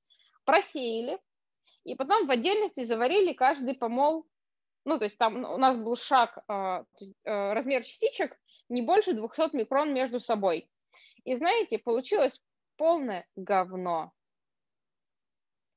Сказавши это, сделаем многозначительную паузу. Собственно, э, в начале, когда пока нас еще было мало, я говорила, что единственное, что мы знаем о кофе, что мы ничего не знаем. И казалось бы нам всем, что равномерный помол прям супер, супер равномерный, чтобы прям вот, вот на столечко частички были одинаковые. Это очень классно. Но, наверное, это было бы классно в той вселенной, где бы мы умели резать кофе на одинаковые частички но, к сожалению, а, мы не умеем, поэтому в процессе смалывания кофе, как бы вы его хорошо не мололи, все равно будет и пыль, и какие-то крупные частички. И при этом при заваривании они формируют тот вкус, к которому мы привыкли. Да, мы его немножко улучшаем со временем, обжаркой или э, сырьем, приготовлением и так далее, но тем не менее мы к этому диапазону вкусов уже привыкли, и он нам, мы его ощущаем как полноценный, то есть там есть э, богатство вкуса, какой-то объем, многогранность. Когда же мы завариваем просто отдельные фракции, они получаются очень четкие, но пустые при этом. То есть там, там вкус э, такой очень чистый, очень э, понятный, но при этом очень однобокий и нет вот этой вот сложности, комплексности, которую мы так любим. Поэтому вот здесь про равномерность, э, да, хороший вопрос, э, можно дискутировать, э, пробовать экспериментировать, но пока никакого единого решения нет. И с ситами пока что мировые чемпионаты никто не выигрывал. Поэтому есть вероятность того, что это, возможно, не, не тот путь развития, который нам нужен. Ну и там по эспрессо и равномерность помола. Ну да, в принципе, я просто согласна, поэтому даже, даже не знаю, что сказать. А, смотри, раз мы начали рассказывать про приготовление кофе дома, давай затронем вообще все показатели, которые влияют на вкус готовой чашки. То есть ты начала говорить про равномерность помола, да, про хорошее оборудование тоже, да. А, ну, собственно, можно рассказать и про чайнички, и можно то, что и без них готовить, просто заливая в чашки. А, давай прям пройдемся по а, необходимым, необходимому минимуму. И потом уже перейдем на воду. А, ну, собственно, нет, здесь не, не, так не получится, потому что, чтобы приготовить вкусную чашку кофе, вам нужен, вам нужен вкусный кофе и хорошая вода. Все. Чё, чем вы там это будете, как именно заливать, уже без разницы. Без вот этих двух компонентов у вас вкусно точно не получится. Какое бы топовое оборудование, лучшая кофемолка, весы и так далее у вас не было, если у вас кофе говно или вода говно, вкусно в итоге не получится. А, потому что можно просто, просто залить э, кофе горячей водой в чашке, подождать, пока он осядет, и это выпить, и это будет вкусно. А можно стоять вот э, долго-долго вымерять э, и очень медленно проливать вороночку, но получится в итоге что-то не очень вкусное. Вот, поэтому залог вкусного кофе в результате это первое сам вкусный, вкусный кофе, и второе это подходящая вода. Вот, что именно вы потом будете использовать в процессе, это уже не так сильно принципиально.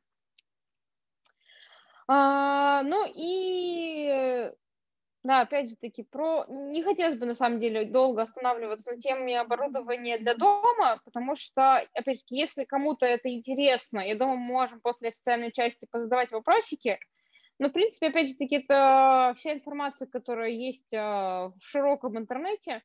Ну, а, собственно, и, и если даже рассказывать, то это а, вода с жесткостью не более 100 ppm желательно, либо какие-то хорошие фильтры, которые еще периодически меняются, либо бутыль, бутылочная заказанная, чтобы проверить, собственно, какая у вас вода.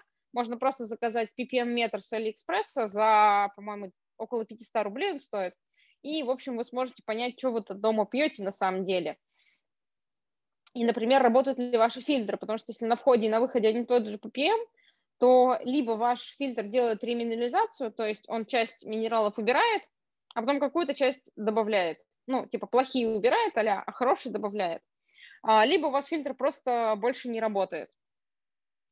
И, соответственно, для хорошего черного кофе ppm от 100 и меньше, для хорошего эспрессо в пределах сот, сотки. А, что именно дальше? Опять же таки, тема настолько долгая и сложная, что спойлер никто не знает. Ну, в смысле, вообще никто в мире пока не знает, какая вода для кофе идеальная. Потому что никакими объективными подсчетами, к сожалению, пока, ну, короче, не смогли никто составить нормальный эксперимент, а, чтобы проверить воду. Потому что даже типа две раз, разные порции кофе из одной и той же пачки по химическому составу уже будут различаться. И поэтому, типа, подключать какие-то сложные лаборатории, да, можно, может, можно было бы, но вот если вдруг есть кто-то из химиков, то можем, конечно, списаться, попробовать как это сделать, потому что тема очень интересная, но пока в ней сделано не очень много и нифига непонятно. Вроде как неплохо, если в воде есть магний и кальций, и как бы кофе получается более сладким. Вот есть такой у нас пока не то чтобы очень подтвержденный миф, а, ну такая теория. Вот. Но если мы используем хорошую магниевую кальциевую воду, то всегда есть риск э, потерять свое оборудование рано или поздно, потому что магний и кальций – это ровно то, что хорошенечко выпадает в осадок, в том числе при частом использовании нагревательных элементов. Вот, поэтому там все сложно. Ну, соответственно, э, оптимальный набор а как в кофейне – это водоподготовка или бутили, бутилированная вода, хорошая кофемолка, э, чайник с контролем температуры и, в принципе, любой девайс, который вам нравится, э, спойлер, воронка, Харио, Кемикс, Калита, Клевер и, и так далее и тому подобное. Это вообще все суть одно и то же – а, потому что это просто воронка с дырочкой. А, вариации есть только либо это воронка с дырочкой, которая не закрывается, либо это воронка с дырочкой, которая закрывается. Ее можно открыть в какой-то момент. И, собственно, эти два э, способа называются pour-over. Собственно, pour-over протекать через. Это все воронки и кемик в том числе. И вот вороночки с дырочкой, которая закрывается, это иммерсионные способы, это где кофе сначала в водичке настаивается, и только потом уже вы даете ему протечь. Вот.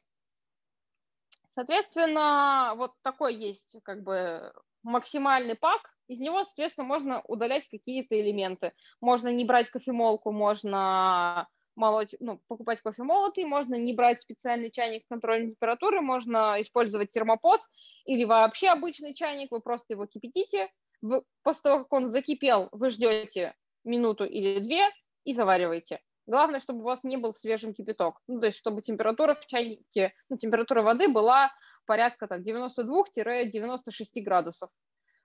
А, и, в принципе, все.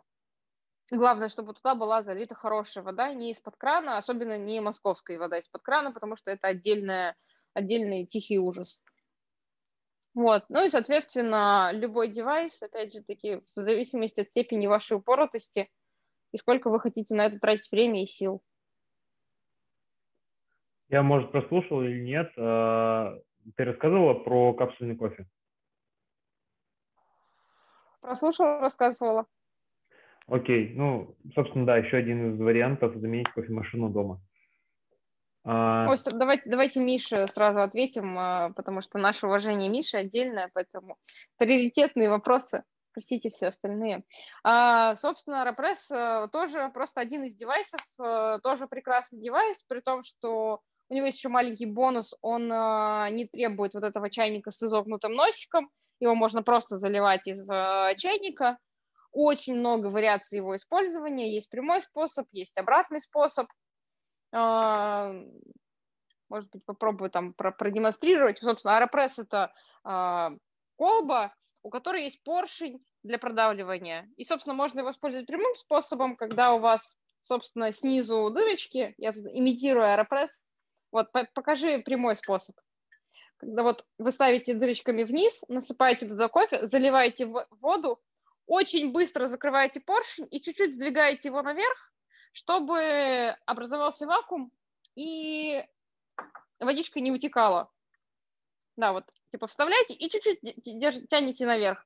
Тут, собственно, водичка просто стоит а, какое-то время, там, а ну, классический рецепт аэропресса, это 16 грамм а, кофе, 220 грамм воды прямым способом. А, быстро-быстро заливаете, оттягиваете поршень вверх, а, сливаете ту водичку, которая успела вытечь, ставите чашку обратно, ставите аэропресс, ждете 40 секунд и потом за 30 секунд продавливаете. Это прямой способ, можно использовать обратно, вы переворачиваете аэропресс поршнем вниз и ситечком наверх. Опять же таки, то же самое заливаете, закрываете.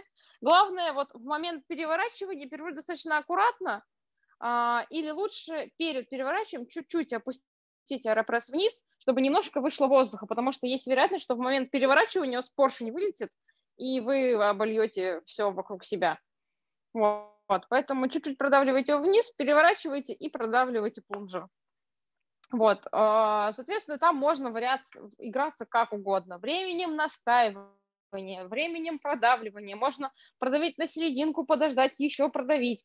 Там, в общем, вариаций просто бесконечное множество, как и вот прекрасном American Press, который сейчас показывает Кирилл, а, который есть а, такая а, гибрид аэропресса и френч-пресса. Ну, по сути, это модификация френч-пресса, просто с улучшенными ситечками, сеточками, потому что у френча очень крупная сетка, и он оставляет очень много взвеси.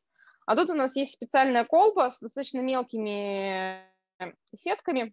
В эту колбу помещается молотый кофе и, собственно, заваривается в прекрасной в прекрасном термостакане. Опять же таки, тоже есть очень много разных способов с ним играться.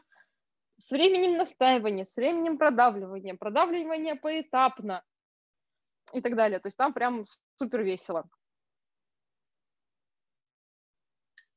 Поехали дальше.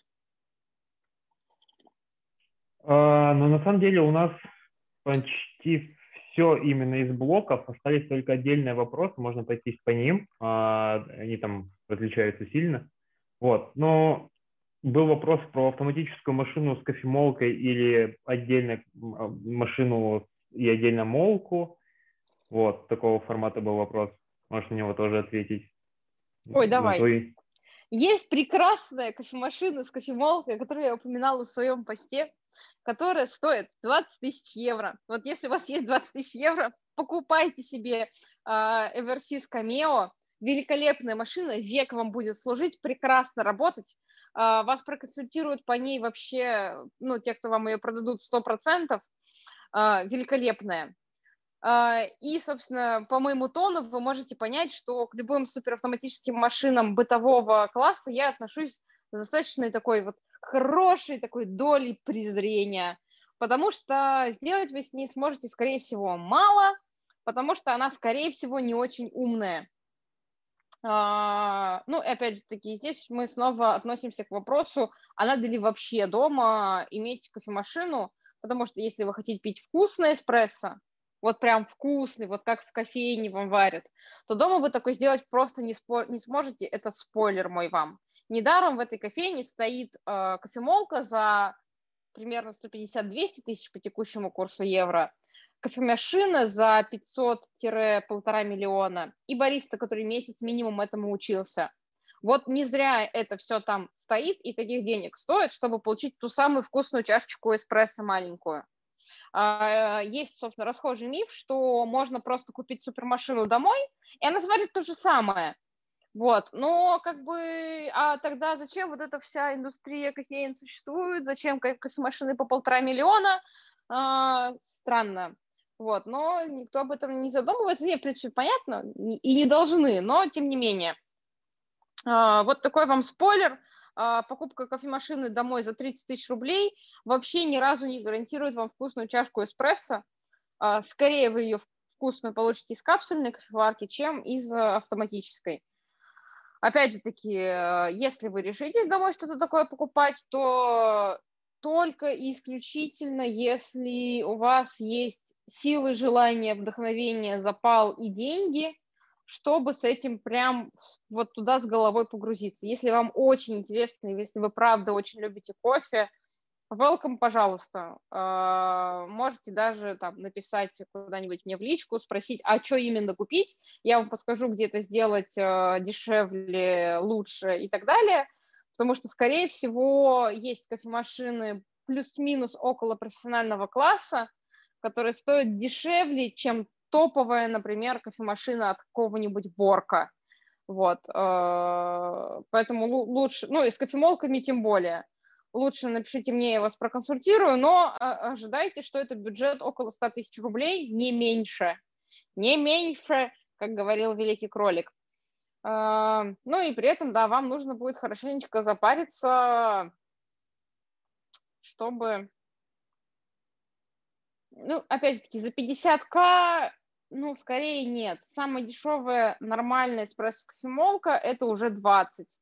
Нормальные кофемашины за 30 тысяч рублей я не знаю, правда. Вот прям не знаю. Ну и опять же таки, скорее всего, эта кофемашина, если она и будет 30 тысяч рублей, через год, а, скорее всего, полетит э, от вас на свалку, потому что либо ей декальцинация нужна будет, либо она у вас засрется, и вы просто ее не сможете а, нормально, правильно помыть, ну и так далее. Короче, скорее нет, чем да. А, там был вопросик еще про турку, потому что, если я правильно помню и правильно понимаю, то турка до сих пор считается одним из самых популярных методов приготовления дома, а, по крайней мере, на странах, в странах бывшего СССР и на самой России. Вот. А вопрос заключался в том, что может ли человек сделать кофе в турке лучше, чем в кофемашине? Э, он немножко некорректно, но, в принципе, понятно, что, что там плотность, что тут плотность, и вот соотнести. Расскажи про ну, турку. А, я, кстати, недавно выпила вкусную турку впервые в своей жизни. Первый раз я турку из... Нет, ладно, турку я пила, а, но когда-то очень-очень давно, лет 10 назад, потом не пила долго и, в общем, испытывала к ней такие очень смешанные чувства, потому что у нее есть большой минус, это то, что взвесь вся остается в чашке у тебя, а я не очень хочу это пить, я люблю все-таки чистый вкус. Году в 15-16 я попила турку из рук, э, вот, кстати, в джезве, создательницы джезвы Марины Хюпинин, которая вице-чемпион мира по турке, и мне не понравилось, но в прошлом году, вот как раз по осени, я попила из рук мирового чемпиона по, по турке, и мне понравилось, но он на то и мировой чемпион. А, и нет, турка не то же самое, что эспрессо, а, по плотности она скорее напоминает а- аэропресс или любую иммерсионную воронку. Что-то подобное эспрессо там скорее не сварить. Это либо будет просто очень густая жижа с большим количеством взвеси, либо ее нужно будет дополнительно как-то процеживать, и это сложно. Поэтому турка с эспрессо, наверное, несравнимы. А, есть еще один миф про турку. Это то, что в турку нужен темный помол. А, точнее, темный, а, темная обжарка и очень мелкий помол. А, там достаточно мелкий помол, но не настолько мелкий, вот не в пыль прям нужно кофе аннигилировать, чтобы заварить его в турке. Еще один миф про турку – это то, что в турке кофе варится, в смысле определения процесса варки. Это продукт, который находится в воде длительное время в состоянии кипения – так вот, спойлер, ни в одном из способов приготовления кофе не проходит варку. То есть 100 э, градусов не бывает нигде, потому что если вы смогли довести турку до 100 градусов, то она у вас убежала. Потому что как только у турки начинает подниматься шапочка, внутри нее где-то 85-90 максимум градусов. Потому что если там будет 100, то это уже все бурлит, уже все выливается к вам на плиту, Поэтому нет, такого не бывает. Это кофе жареный называется.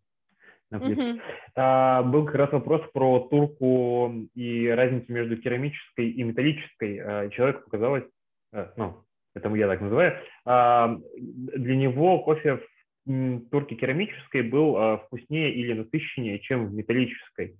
Ну, тут просто физика на самом деле, потому что разница между материалом а, по-разному, Тепло, собственно, и Теплопередача, да. Керамика да. просто дольше сохраняет тепло, хотя э, вот есть компания, которая спонсор уже очень да, давний э, мирового чемпионата по турке, э, компания Сой. Это те турки, которые выбирают, собственно, все баристы, которые профессионально забира- занимаются туркой. Э, Сой, сейчас в чат напишу, чтобы вам было понятно. Э, хотя, в принципе, там все достаточно очевидно. Вот так называется компания. А, и они делают турки из меди, из самого теплопроводного материала. Поэтому, ну, опять же таки, если кто-то пробовал в керамике, понравилось больше, чем в железе, тоже прекрасно, вы нашли свой способ, э, наслаждайтесь им. А, расскажи еще про то, сколько кофе можно в день пить, а, как избавиться от кофейного передоза и как правильно пить кофе. Ну, то есть большой литровой кружкой, либо маленькими порциями и пиалками, как чай. Ой, тоже прекрасная тема. А, собственно, диетологи, ВОЗ и так далее советуют, э, ну, во-первых, уже подтверждено, что кофе, а, не оставляет зубного налета, не способствует кариусу, а скорее способствует его профилактике, и не вредит э, ни нервной системе, ни сердечно-сосудистой системе. А очень даже наоборот, э, кофе, потребление кофе профилак, является профилактикой сердечно-сосудистых заболеваний. Есть а, ссылку на подмет сейчас не кину, она мне не под рукой, но могу найти потом. А, кофе действительно профилактирует сердечно-сосудистые заболевания. При этом э, ВОЗ и все ну, нормальные диетологи, которые врачи, советуют э, пить э, порядка 3-5 чашек в день. Вот, это предел нормы. То есть если вы пьете одну, окей, если вы пьете там больше пяти, возможно, стоит задуматься. При этом надо не забывать, что кофе является психоактивным веществом, поэтому он вызывает зависимость. А, чашка примерно 200 миллилитров плюс-минус. А, поэтому кофе может вызывать зависимости, поэтому если вы склонны к зависимостям, например, у вас там среди э, предков, господи, родители, бабушки, дедушки, есть э, алкоголики, курильщики и так далее, э, ну, то есть если есть общая склонность к зависимости, или если вы сами об этом в курсе, если вы сами там любите алкоголь и курение, то есть вероятность, что вы и подсядете на кофе тоже. А, хотя я не совсем понимаю физиологический а, процесс зависимости от кофе, потому что, ну, если мы берем, например, опиаты, то там все очень просто, ну, экзогенные опиаты, те, которые организм сам не вырабатывает, они по молекулярной формуле практически идентичны нашим опиатам, которые мы сами себе производим, всякому дофамину, окситоцину и так далее, эндорфину. А, и, соответственно, организм на них реагирует так, как будто это наши собственные опиаты. А вот э, да, с, с кофеином не совсем такой процесс, то есть, да, он скорее психологический. Ну, я, собственно, так как, собственно, молекула кофеина она работает на аденозиновые рецепторы, но она работает не как заместитель аденозина, а как э, жвачка в замочной скважине. То есть она просто блокирует этот рецептор. Рецептор чувствует себя не заблокированным, а рецептор аденозина отвечают за чувство усталости. И поэтому пролонгируется чувство бодрости. Вот, поэтому, в принципе, люди, которые утверждают, что они не могут проснуться утром без чашки кофе, на самом деле врут в первую очередь самим себе, потому что от чашки кофе мы не просыпаемся. То есть ты не можешь, выпив кофе, стать более бодрым, чем ты есть. Ты можешь пролонгировать текущее чувство бодрости, которое у тебя есть сейчас. Вот сколько у тебя сейчас осталось от бодрости, там, 30%, вот тебе просто на дольше хватит. Но э, нужно понимать, что, возможно, опять же, в зависимости от особенностей организма, тебя ждет аденозиновая атака в конце, когда кофе будет выведен нервной системой, ну, нашей, утилизирован мозгом, накопившийся за это время аденозин атакует нервную систему, и тебе может срочно захотеться очень сильно спать. А, плюс еще а, хорошая шутка про кофе с сахаром, да, потому что сахар-то является стимулятором. А, плюс а, тоже есть еще один нюанс. Кофе является хорошим мочегонным, а, в том числе, поэтому, поэтому, кстати, советуется пить а, воду вместе с кофе, а, потому что кофе просто выводит воду из организма. Вот. Но в целом, на самом деле, неважно, выпьете вы чашку эспрессо, запьете водой, либо вы выпьете американо. Ну, то есть это эквивалентные ситуации. Вот. Хотя еще один тоже маленький миф. Э, в эспрессо меньше кофеина, чем... Ну, то есть если эспрессо, например, приготовлен из 15 грамм кофе, то в нем меньше, меньше кофеина, чем в чашке черного кофе, которая тоже была приготовлена из 15 грамм кофе потому что количество кофеина зависит э, исключительно от э, непосредственно того, сколько в самом зерне было кофеина, а это его генетическая предрасположенность, либо убирали из него кофеин потом или нет, и время заваривания. Вот чем дольше кофе контактирует с водой, тем больше кофеина будет выделено в воду. Понятно, там тоже есть какой-то предел, но тем не менее. Вот. Поэтому нет, эспрессо не бодрит сильнее, чем чашка черного кофе. И если вы действительно хотите а, продлить свою э, жизнеспособность в течение дня с помощью кофе, то лучше пить э, черный фильтр кофе, и это вас э, взбодрит, взбодрит сильнее. А, ты как раз начала говорить про эспрессо и воду к нему. Расскажи, почему подается вода с эспрессо? А, ну, опять же таки, здесь, э, ну, исторически хороший вопрос. Скорее, исторически, чтобы запить. Потому что тот эспрессо, который подавался 50 лет назад, это, конечно, не тот же самый эспрессо, который мы пьем сейчас, и это был не очень вкусный напиток, скорее всего. Ну, объективно. И плюс он очень плотный, его просто, ну, такую концентрацию вкуса хочется запить. Это как если вы, например, горячий шоколад пьете, а, который именно вот типа шоколад горячий, который такой густой, его можно ложкой есть. Вот к нему подают воду просто потому, что не сможешь его долго есть, он очень концентрированный. А, сейчас вода к эспрессо подается для того, чтобы очистить рецепторы, там, ну, например, вы только что там курили или ели, или жевали жвачку, у вас остался есть какой-то остаточный вкус во рту, а так как эспрессо такой очень, с этой точки зрения, нежный напиток, то советуется просто попить сначала воды, чтобы немножко очистить полость рта для эспрессо, и потом уже пить эспрессо. Вот. Но в целом и для того, чтобы компенсировать количество воды в организме, в принципе, тоже хороший вариант. Даже если вы будете запивать э, эспрессо водичкой, почему бы нет? А расскажи про передоз. Вот если ты перепил кофе, у тебя начался тремор, у тебя зрачки бегают, и вот это вот все, как от него избавиться и что это такое? А, ну, опять, кофейный передоз там тоже по-разному у разных людей бывает. А, на самом деле, самый действенный способ от кофейного передоза – это алкоголь. Как бы это ни звучало, потому что действие кофеина и действие алкоголя просто противоположные друг другу. А, здесь, опять же, таки нужна мера, поэтому, в принципе, там судьи после чемпионата, если перепьют, скорее всего, идут вечером в бар выпить э, 0,5 литра пива. И это скорее поможет э, организму справиться с э, передозировкой. Э, есть еще как, бы способ с помощью бананов, но не, не знаю, насколько он работает. На, мне не помогало примерно никогда. Вот. Но он про другое совсем. Он восстанавливает он, он, он, он для желудка скорее, не для нервной системы.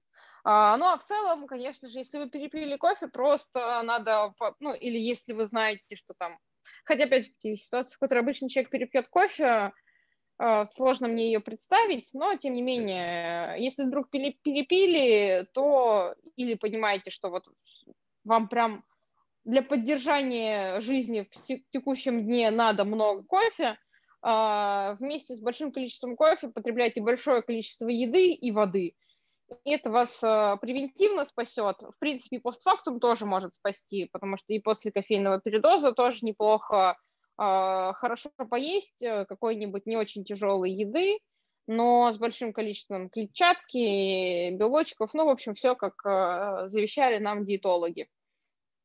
Попить водички, опять же таки, угля, энтеросгеля, это все тоже, в принципе, может снять симптоматику. Но лучше всего именно от тремора, от э, давления спасет алкоголь, как бы это ни звучало. Ну и э, самый интересный вопрос про добавление всего, чего только можно в кофе, начиная от сахара, заканчивая специями. Насколько это плохо? Ну, опять же таки, э, покупать пачку кофе за 2000 рублей за 250 грамм и добавлять туда корицу, это странно. Ну, как бы. И здесь просто зависит от того, что вы хотите получить. Если вы любите, например, ну вот э, тоже писали там в турке со специями или в воронке со специями, окей, э, как бы все, что вам нравится пить, вы, собственно, легитимно пить.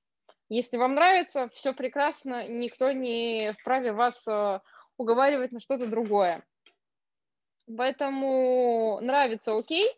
В качестве эксперимента а, опять же таки, с хорошим зерном, не советую просто терять смысл, зачем вы это зерно покупали. Если у вас что-то где-то там завалялось, по вкусу оно уже так себе не очень, вот чисто разбавить вкус, просто сделать напиток более приемлемым. И, в принципе, скорее всего, исторически так-то оно и было, потому что мы привыкли к тому, что, а, ну, как бы мы там 10 лет назад а, к тому, привыкли к тому, что кофе такая горькая жижица, которую нужно выпить с утра, чтобы взбодриться, но чтобы ее можно было вообще пить, вот туда добавляли молочко и сахар, и тогда она становится просто вкусненькой. Вот, потому что, опять же, кофе вкусного не было, мы вообще не знали, что такое вкусный кофе. Для нас вкусный кофе был кофе с молоком и с сахаром. Вот, и, собственно, до сих пор для многих это так. Вот, поэтому, опять же, таки, э, целеполагание, э, Насчет подчеркнуть вкус, э, хороший вопрос. В зависимости от того, чем подчеркивать. Это должны быть какие-то прям... Э, это то, что происходит, например, в классическом чемпионате бариста. Там есть авторский напиток, э, в который, ну, где в эспрессо добавляют какие-то ингредиенты, чтобы подчеркнуть вкус. Но там э, речь идет о настолько микроскопических дозировках, то есть там из 30 э, граммового эспрессо нет, наврала, не 30 грамм. Ну, то есть у нас примерно 18 грамм средняя закладка на эспрессо, соответственно, на выходе мы получаем около 40, ну, то есть это 20 грамм эспрессо у нас идет на один напиток. И вот из 20 грамм эспрессо на чемпионате мира, например, получаются напитки авторские не больше 30 миллилитров. Вот это прям максимум. А, это все сухие, жидкие э, ну, добавочные ингредиенты, которые добавляют.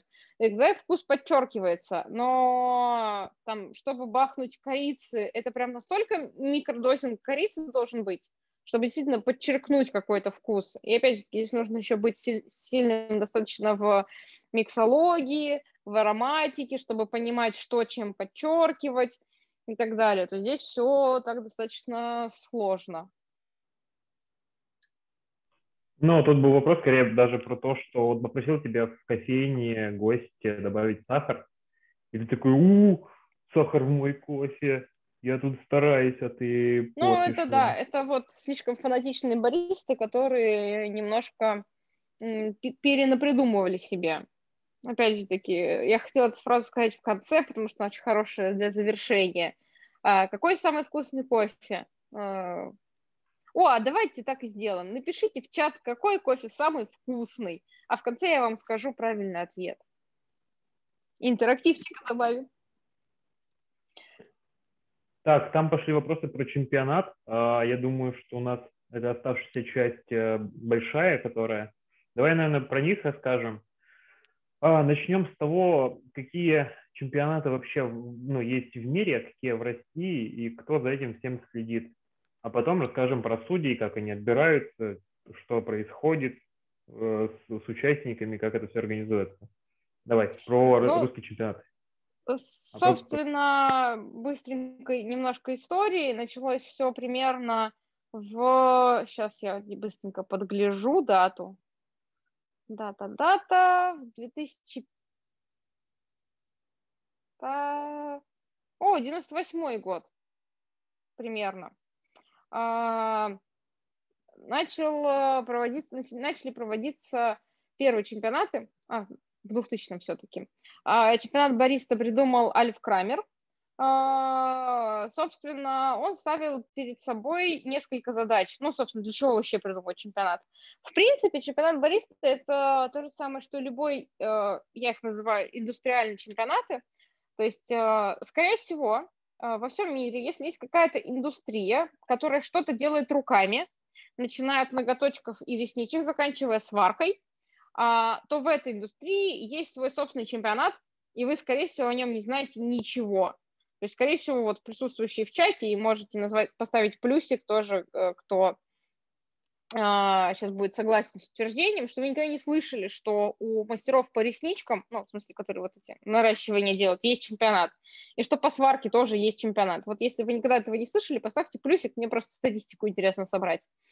А, и, собственно, чемпионаты бариста то же самое. Это индустриальный чемпионат, который сделан исключительно для индустрии и, для, и ею самой а, создается, поддерживается и а, для нее сделан, и вовсе не для, не для массового зрителя. Тоже многие, особенно люди, с которыми мы начинаем как-то дискутировать про кофе, быстро начинают, ну, услышав о существовании чемпионатов, быстро начинают решать задачу, а как сделать так, чтобы о чемпионате узнал массовый зритель. И я, так, я начинаю тут же рассказывать, что, к сожалению, как бы нам это ну, не нравилось, чемпионаты это не Dota 2, это не интересно массовому зрителю.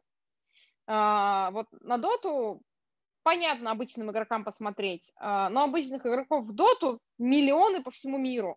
Бариста, к сожалению, там может быть сотни тысяч. А, и при этом даже самые крупные выставки э, в мире собирают зрителей, ну, не больше, чем самая крупная выставка в Москве на самом-то деле. Потому что прекраснейший пир Экспо, пожалуй, больше, чем самые большие кофейные выставки в мире. Может быть, в Америке может сравниться, я просто в Америке не была, но вот выставка в Берлине и в Амстердаме по размеру меня вообще ни разу не впечатлили, потому что в Москве они либо такие, такие же по размеру, либо больше, и при этом там российские компании представлены. Так вот, в общем, что хотел Альф Крамер, создавая э, чемпионат бариста? Он хотел улучшать качество кофе во всем мире, мотивировать бариста к развитию своих профессиональных навыков, собственно, немножко как-то придать профессии бариста статусности, потому что, ну, когда ты участвуешь в чемпионате, когда ты можешь быть чемпионом мира, ты все-таки не просто нажималка кнопок и наливайка а, кофе, как, как кофеечка, а ты уже, ну, немножко как бы веса прибавляется, что ли, в профессии. Ну и, собственно, привлечение внимания, опять же, ко всей индустрии, к профессии, к самому кофе и так далее. Собственно, первый чемпионат бариста это, ну, первым, собственно, был придуман чемпионат бариста классический. Всего сейчас существует 7 чемпионатов среди бариста.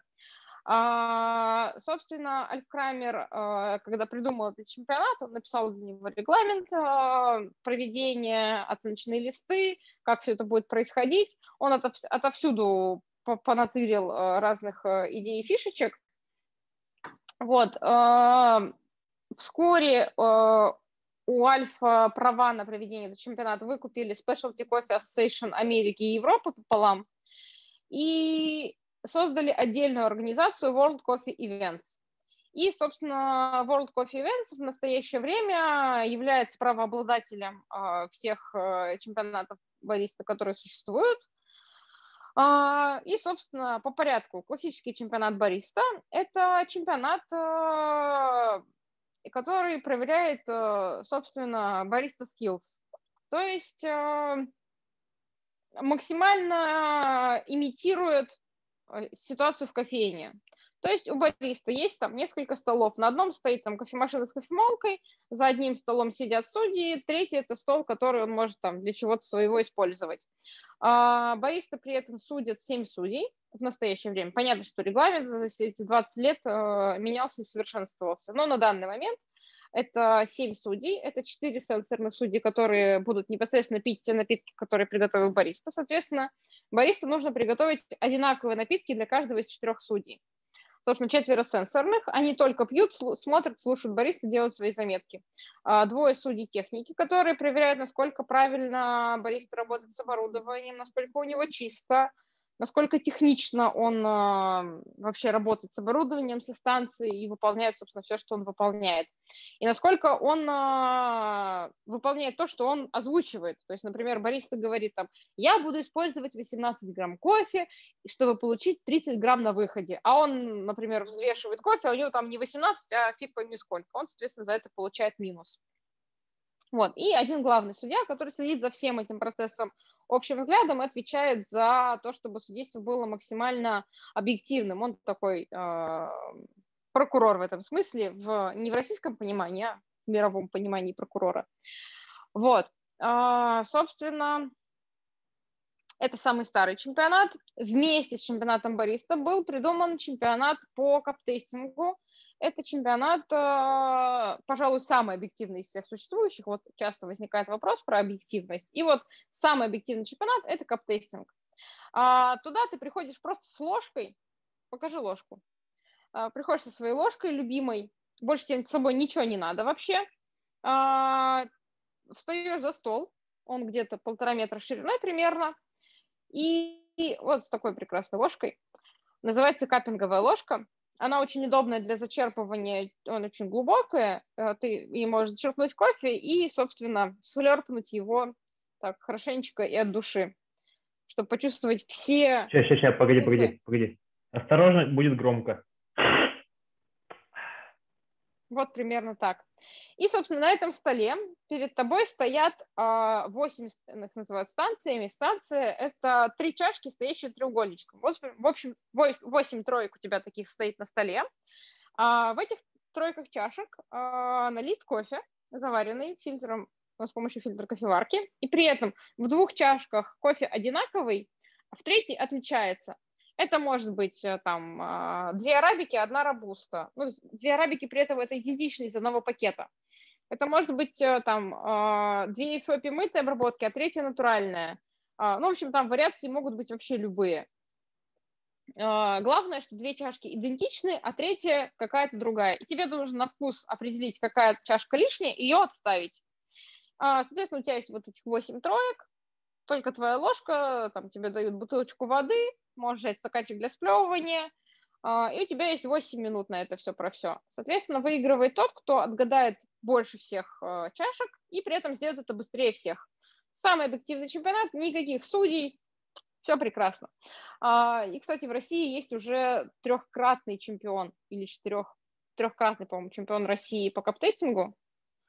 Вот, э, собственно, вот один мальчик как-то начал выигрывать, и вот все выигрывает. А с 2017 года он выигрывает, собственно, непрерывно. А, мир, кстати, пока что не взял, что, в общем, достаточно удивительно. Вот, а, собственно, эти два чемпионата были придуманы первыми.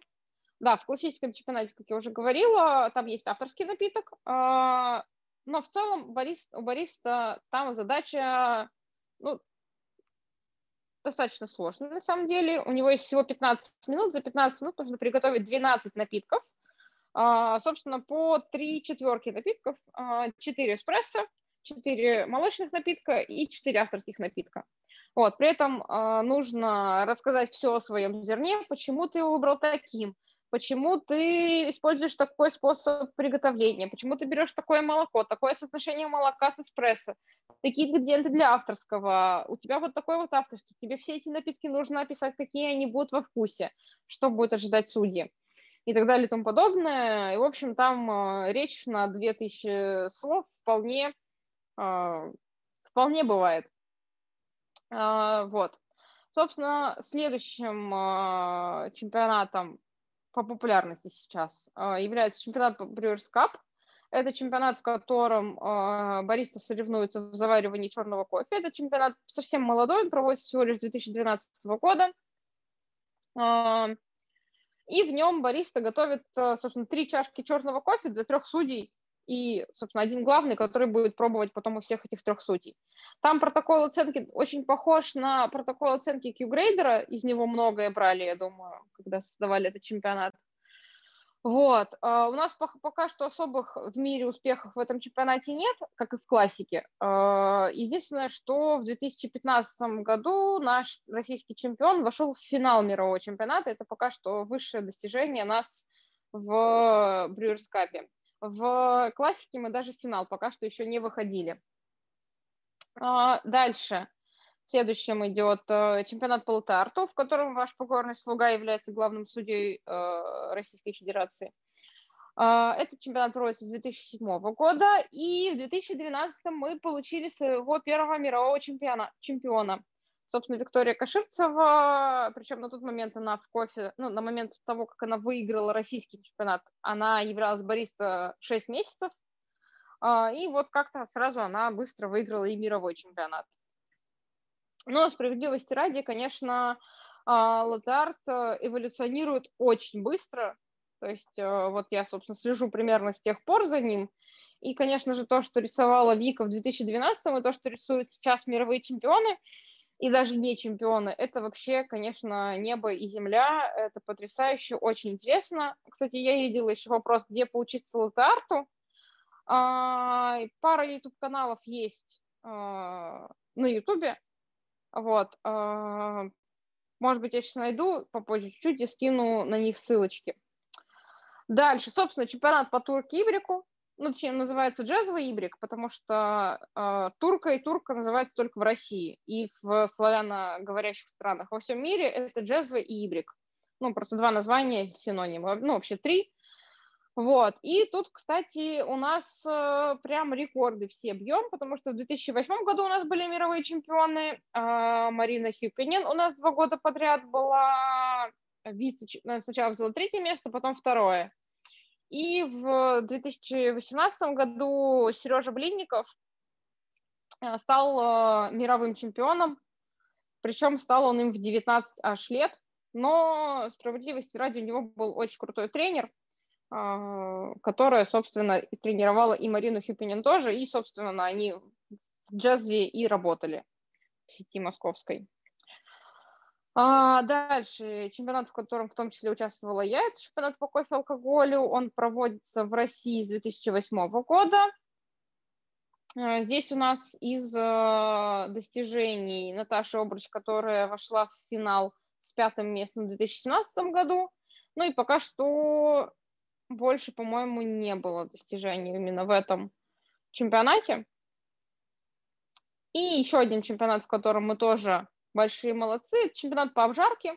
Это, пожалуй, самый технически сложный чемпионат, потому что там люди жарят кофе, а для этого нужно по меньшей мере обжарочное производство и очень много зеленого кофе.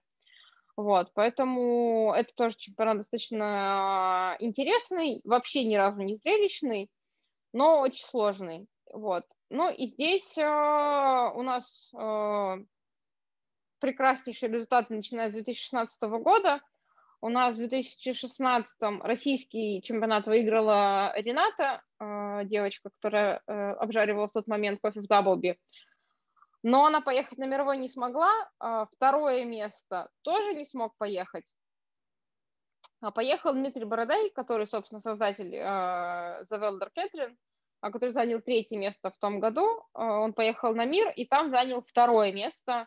Но второе место он занял, потому что он своему другу из Румынии немножко помог, и друг из Румынии занял первое место. Бывает. А дальше у нас э, ожидали сплошные победы, потому что в 2018-2019 году мировой чемпионат мы выиграли. То есть два года подряд Россия побеждает чемпионат по обжарке, собственно, наш чемпион это Владимир Нинашев и Арсений Кузнецов. Вот, Арсений сразу же после э, того, как выиграл чемпионат, тут же открыл свое обжарочное производство, и теперь можно попить кофе от чемпиона. Вот, где Вова работает сейчас, к сожалению, даже не знаю. Он снова поменял место работы, поэтому не знаю, а знаю. где... А как, где он сейчас работает? Uh, он работает в обжарочной компании в Питере под названием uh, Короче, те ребята, которые уехали из Кирова в Питер, открыли там кофейню, а потом там, кстати, дальше. Волга? Нет. Нет, не Волга. А, я поняла, я поняла, но я забыла. Да. Ну и, собственно, да, чемпионат по каптейсингу, про который уже говорила, вот, в нем мы пока тоже в мире не отличились, к сожалению. Ну и это, пожалуй, самый объективный из всех чемпионатов. А, собственно, а судьи кто? А судья я. Ха! А, собственно, было много вопросов на эту тему. Во-первых, как а, определяется, ну, за счет чего достигается объективность чемпионата, кто может становиться судьей, а... Что-то еще было? Подскажешь? В общем, вот все на эту тему. Собственно, а судьи кто?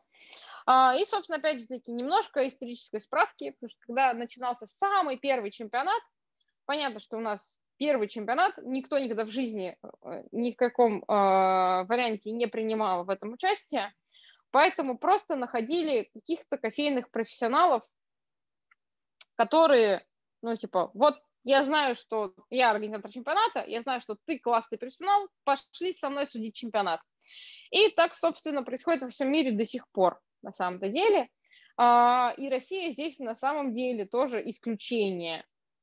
Хоть мы и страна развивающаяся, но площадь у нас огромная, бариста у нас много, и, видимо, пассионарности у этих бариста тоже достаточно. Поэтому чемпионатов в России а, именно бариста происходит очень много. Соответственно, и судей на эти чемпионаты тоже нужно много. Поэтому, ну, конечно же, в мире с какого-то момента, особенно когда основали World Coffee Events, и когда добав, ну, начали добавляться чемпионаты, появилась мировая сертификация судей. То есть это двухдневное мероприятие, на которое ну, может попасть любой желающий. А, а, кстати, нет, не любой. А, на данный момент, а, чтобы попасть на мировую сертификацию, тебе нужно отсудить не менее двух национальных чемпионатов. То есть ты на национальном уровне можешь судить кем бы ты ни был. Если тебя просто тебя должны допустить на этот национальный уровень посудить у самого себя в стране. А, но чтобы стать мировым судьей, тебе нужно ну, минимум посудить два национальных чемпионата – и иметь э, рекомендацию от э, World Coffee Events Representative. А, World Coffee Events Representative – это такой специальный суперопытный мировой судья. То есть тот, тот мировой судья, который судит уже лет так 10, ну или хотя бы годика 3, отсудил очень хорошо, имеет хорошие отзывы от других главных судей, и тогда его назначают репрезентатив. Это тот судья, который отвечает э, как бы, с точки зрения стороннего вообще наблюдателя за то, как происходит э, чемпионат на национальном уровне. Потому что все проводимые чемпионаты должны быть ассоциированы с SCA, ну, Specialty Coffee Association и с World Coffee Events, чтобы они на, мировом уровне признавались, чтобы на мире потом приняли твоего национального чемпиона. Поэтому это все происходит под эгидой uh, и World Coffee Events. А, соответственно, на, на национальном уровне судить могут, ну, в принципе, кто угодно, это по решению там, Национального комитета, по решению главных судей, но главное, что на национальном уровне должен присутствовать World Coffee Events Representative, это скорее, чаще всего приглашенный международный судья. Вот. У нас в этом году в России появился первый свой репрезентатив российский, поэтому это для нас одновременно и хорошо, и не очень, с одной стороны, хорошо, потому что у нас появился российский репрезентатив, а с другой стороны, плохо, потому что теперь э, организаторы могут не тратить деньги, чтобы вести какого-нибудь крутого судью из-за границы, а сказать, Александр будет нашим репрезентатив. Вот, это маленький минус. Соответственно, а, если у тебя есть... А, а наш репрезентатив – это Александр Цыбаев, по совместительству главный судья российских чемпионатов, многих, ну, в принципе, как репрезентатив он может выступать в качестве главного судьи любого чемпионата. А, он судит, наверное, дольше всех вообще во всей России практически, лет 10 так точно. Еще в 2015, когда я только начинала участвовать в чемпионатах, он уже судил за главного. Вот, соответственно, мир он судит примерно года три, и вот в этом году его, ему предложили, и он согласился, конечно же, стать репрезентативом. Вот, а, соответственно, если у тебя есть э, рекомендации от репрезентатив, если ты отсудил минимум два национальных уровня, то ты можешь попасть на сертификацию. Там ты сдаешь знания регламента, знания оценочных листов, а, понимание вообще, что происходит на чемпионате. Если чемпионат сенсорный, то есть а, классика, брюерс, обжарка или турка, то ты еще сдаешь сенсорные тесты. Это тесты на ароматы, это вот с этими аромакитами, с бутылочками, где нужно нюхать и подписывать, что есть что. И тесты на растворы кислот сахара, кофеина и соли. Вот, там тоже растворы в разной концентрации, разных смесях, и тебе нужно подписать, э, что есть что, или расставить по интенсивности. Вот. И, собственно, если ты все это сдашь, э, там есть э, некоторые,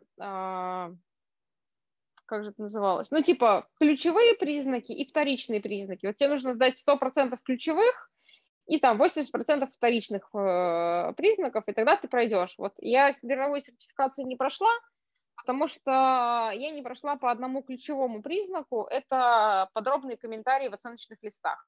Так как английский у меня не очень хороший, то я старалась как могла, но вот все тесты сдала идеально, а вот тут немножко э, накосячила. Вот. Э, Соответственно, во всем мире э, судят, ну, правило, мировая практика, судят э, те мировые судьи, которые есть в этой стране, и просто различные кофейные профессионалы приглашенные.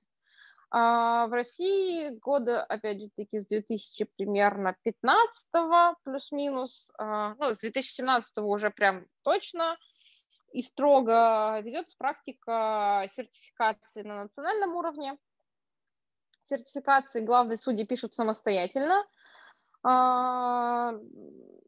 И сертификация возникает тогда, когда появляется запрос на большое количество профессиональных судей. А, ну вот, например, этот запрос возник у меня как у главного судьи Лазарта в прошлом году. Ну, точнее, он всегда был, и просто мне приходилось бегать э, по своим знакомым, ну, ну, потому что я примерно представляю, у кого какие познания в латарте, у кого какой уровень, и я выхватываю так ребят, такая, пошли, ты будешь со мной сейчас судить латарт. Ну, вот буквально вот как-то так это происходило. Собственно, эта ситуация мне надоела, поэтому я написала сертификацию, ее провела, сертифицировала большое количество ребят, и теперь у нас есть большой пул э, классных сертифицированных судей по латарту, в которых я уверена – что они там читали, учили регламент, они точно там разбираются в предмете, точно знают, собственно, что от них требуется на чемпионате, э, и классные, профессиональные. Вот, сейчас сертификация есть по четырем из семи чемпионатов, то есть по классике она самая старая, по брюерсу и обжарке они про- начали проходить с 2019 года, и теперь еще и по латарту.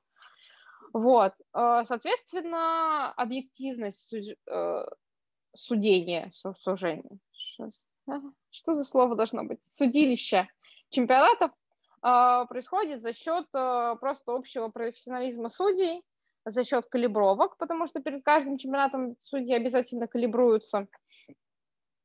То есть, э, ну, как правило, если это чемпионат сенсорный, на который судьи что-то пьют, пробуют, то на калибровке мы пьем много разного кофе, ставим ему оценки и обсуждаем. И, собственно, дел, ну, проводим обсуждение таким образом, чтобы наши оценки а, плюс-минус находились в одном диапазоне, чтобы одинаковый кофе мы одинаково оценивали. Вот. А, также происходит, как правило, отсмотр выступления, которое готовит какой-нибудь волонтер.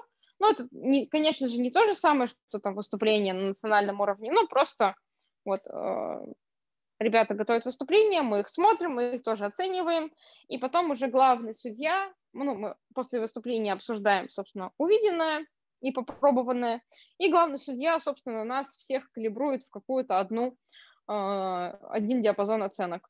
Вот, собственно, за счет калибровки достигается объективность на чемпионате. Ну и плюс, конечно же, все судьи – это люди, которые выпили в своей жизни достаточно много кофе, имеют очень большой а, вкусовой опыт, поэтому вот, поэтому они, собственно, и судьи. И сейчас я немножко извинюсь и отлучусь буквально на одну минуту. Я пока могу позанимать время. Вот. А, смотрите, ребят, у нас осталось на самом деле 14 вопросов. Вот. я думаю, что мы Вообще, напишите в чат, как вам по времени, мы уже сидим два с половиной часа примерно, ну, 2.20. Вот, вы живы, здоровы, я вижу, что у нас отвалилось человек 13, ну, это ничего страшного. Дальше нам как быть просто? Дальше э, по вопросам отвечать, либо мы уж пообщаемся на свободную тематику, может, у вас какие-то вопросы остались? Смотри, я могу только добавить ограничение с, с моей стороны, что пока то, что мы записываем, мне надо будет уйти через 40 минут. Вот. Mm-hmm. Вы, конечно, сможете остаться, э, но запись э, до, до, этого, до этого времени может продолжаться. Окей, okay, окей. Okay. А так, а так я, я готов. Э, мне очень интересно.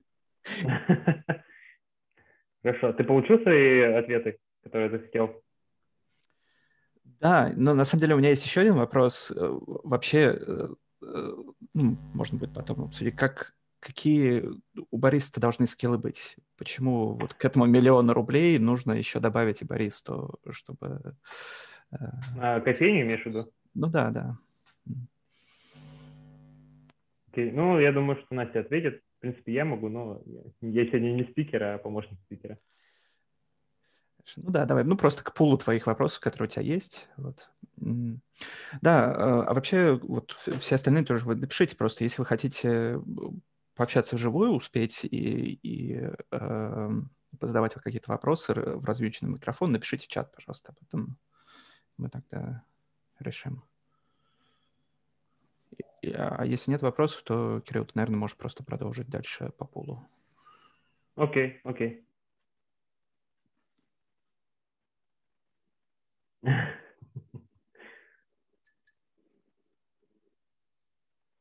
Да, Настя, мы, собственно, обсуждали, что у нас там еще осталось 14 вопросов. 14? У Миш...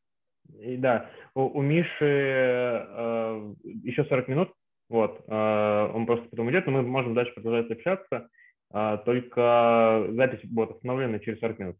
Ну, типа, в целом норм. Да, ну, тогда вопрос э, в том, что дальше по вопросам, либо просто пообщаться уже сейчас. Там из вопросов, из интересных есть... Э, так, а, ну там, там про бар, про кофе-бары, э, из чего формируются цена чашки, про бариста вопросы и так далее. Нет, уже то есть про индустрию кофеин как кофеин. А да, давайте про- мы... проголосуем в чате.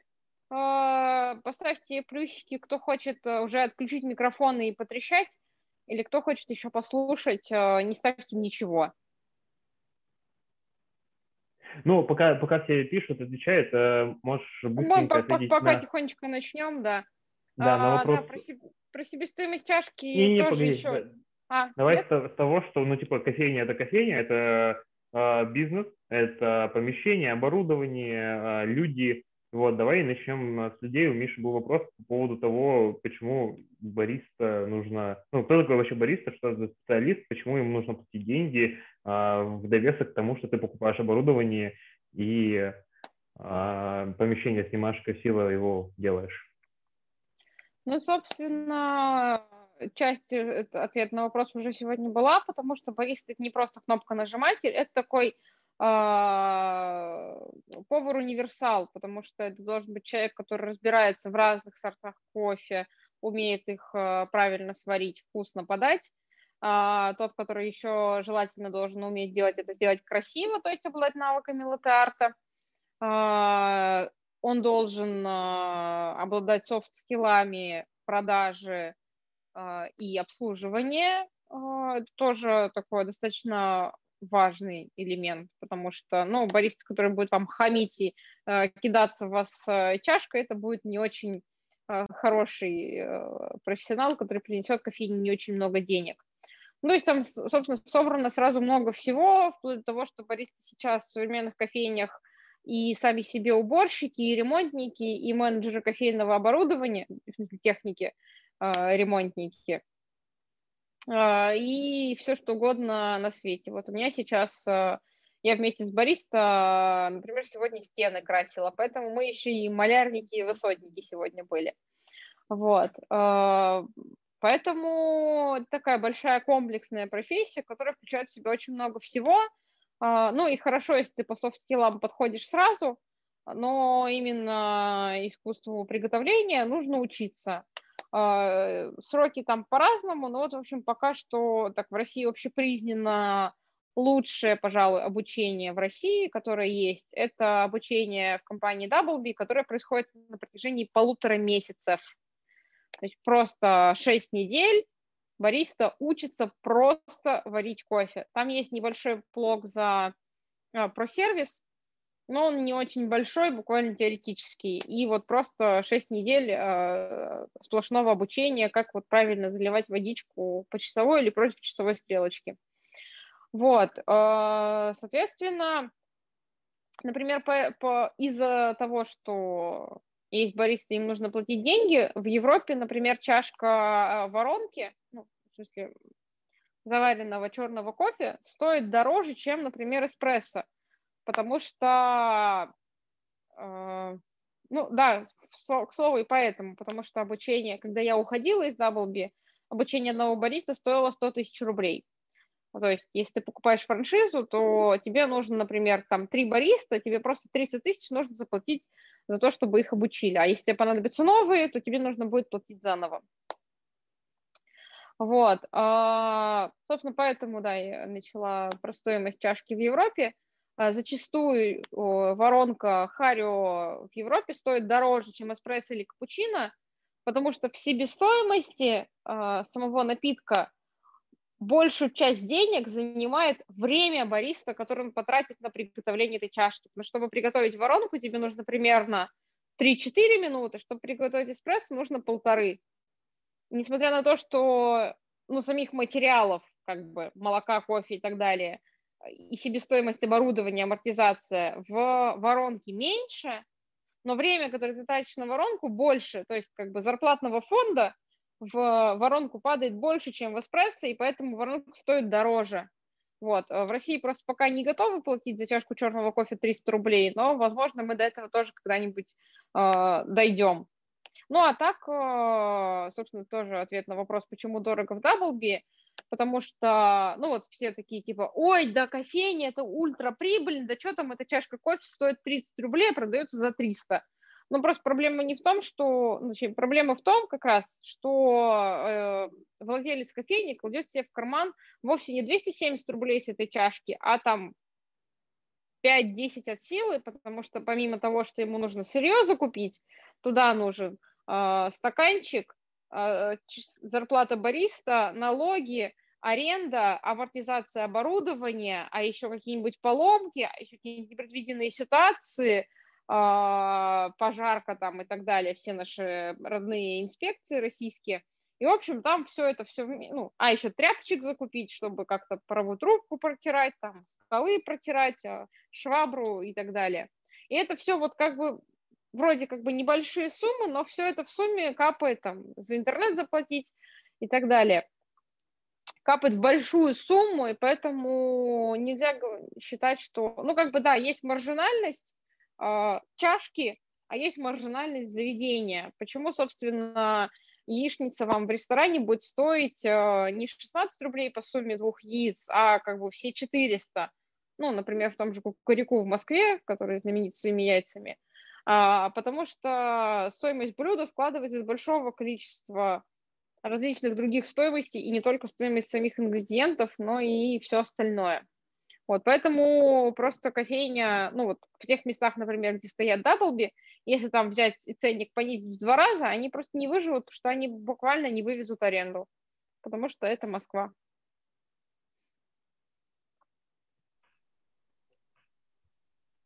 Все, спасибо. По кофейням был вопрос еще. Еще момент. А, какая кофейня станет успешной, которая круто варит или которая варит нормально и хорошо относится к гостям? Ну, собственно, ты уже на часть э, ответила. Ну да, вот, но... а здесь, здесь можно еще объединить с таким вопросом, который не задавался, но сейчас очень витает в воздухе про вот все подъезды роборуки, которые сами варят, э, там всякие умные кофемашины, которые тоже варят самостоятельно и почти без, без помощи э, бариста. Многие забывают, или, кстати, даже можете посмотреть в Ютубе, э, отчеты, например, Насти Никитиной, которая возглавляет направление Drinkit. Это новый проект от Додо Пиццы, типа технологичная кофейня будущего. И вот там а, Настя в одном из отчетов ежемесячных, а, которые она выкладывает на YouTube, а, задавалась вопросом, на который у нее не было ответа, что вот, ну, у Дринкита типа фишка в том, что заказ, ну, типа кофейня автоматизируется за счет того, что ты заказываешь через приложение, а не у бариста около стойки. Она говорит, у нас есть типа 30% гостей, которые всегда приходят и заказывают у стойки, при том, что это все Омега Плаза, это закрытый э, бизнес-центр. И он говорит, ну, мы вот пытаемся понять, почему. Либо человек, например, карту оставляет э, в офисе, либо он не берет с собой телефон и заказывает здесь. Ну, типа, вот мы пытаемся понять, какая у этого причина и как перевести на приложение. А я сижу и разговариваю с экраном и говорю, сервис, просто вот такими большими буквами, сервис. Человек вот, скорее всего, и причем, скорее всего, это релевантная цифра в 30% от гостей любой кофейни, которые приходят в эту кофейню просто пообщаться с бариста.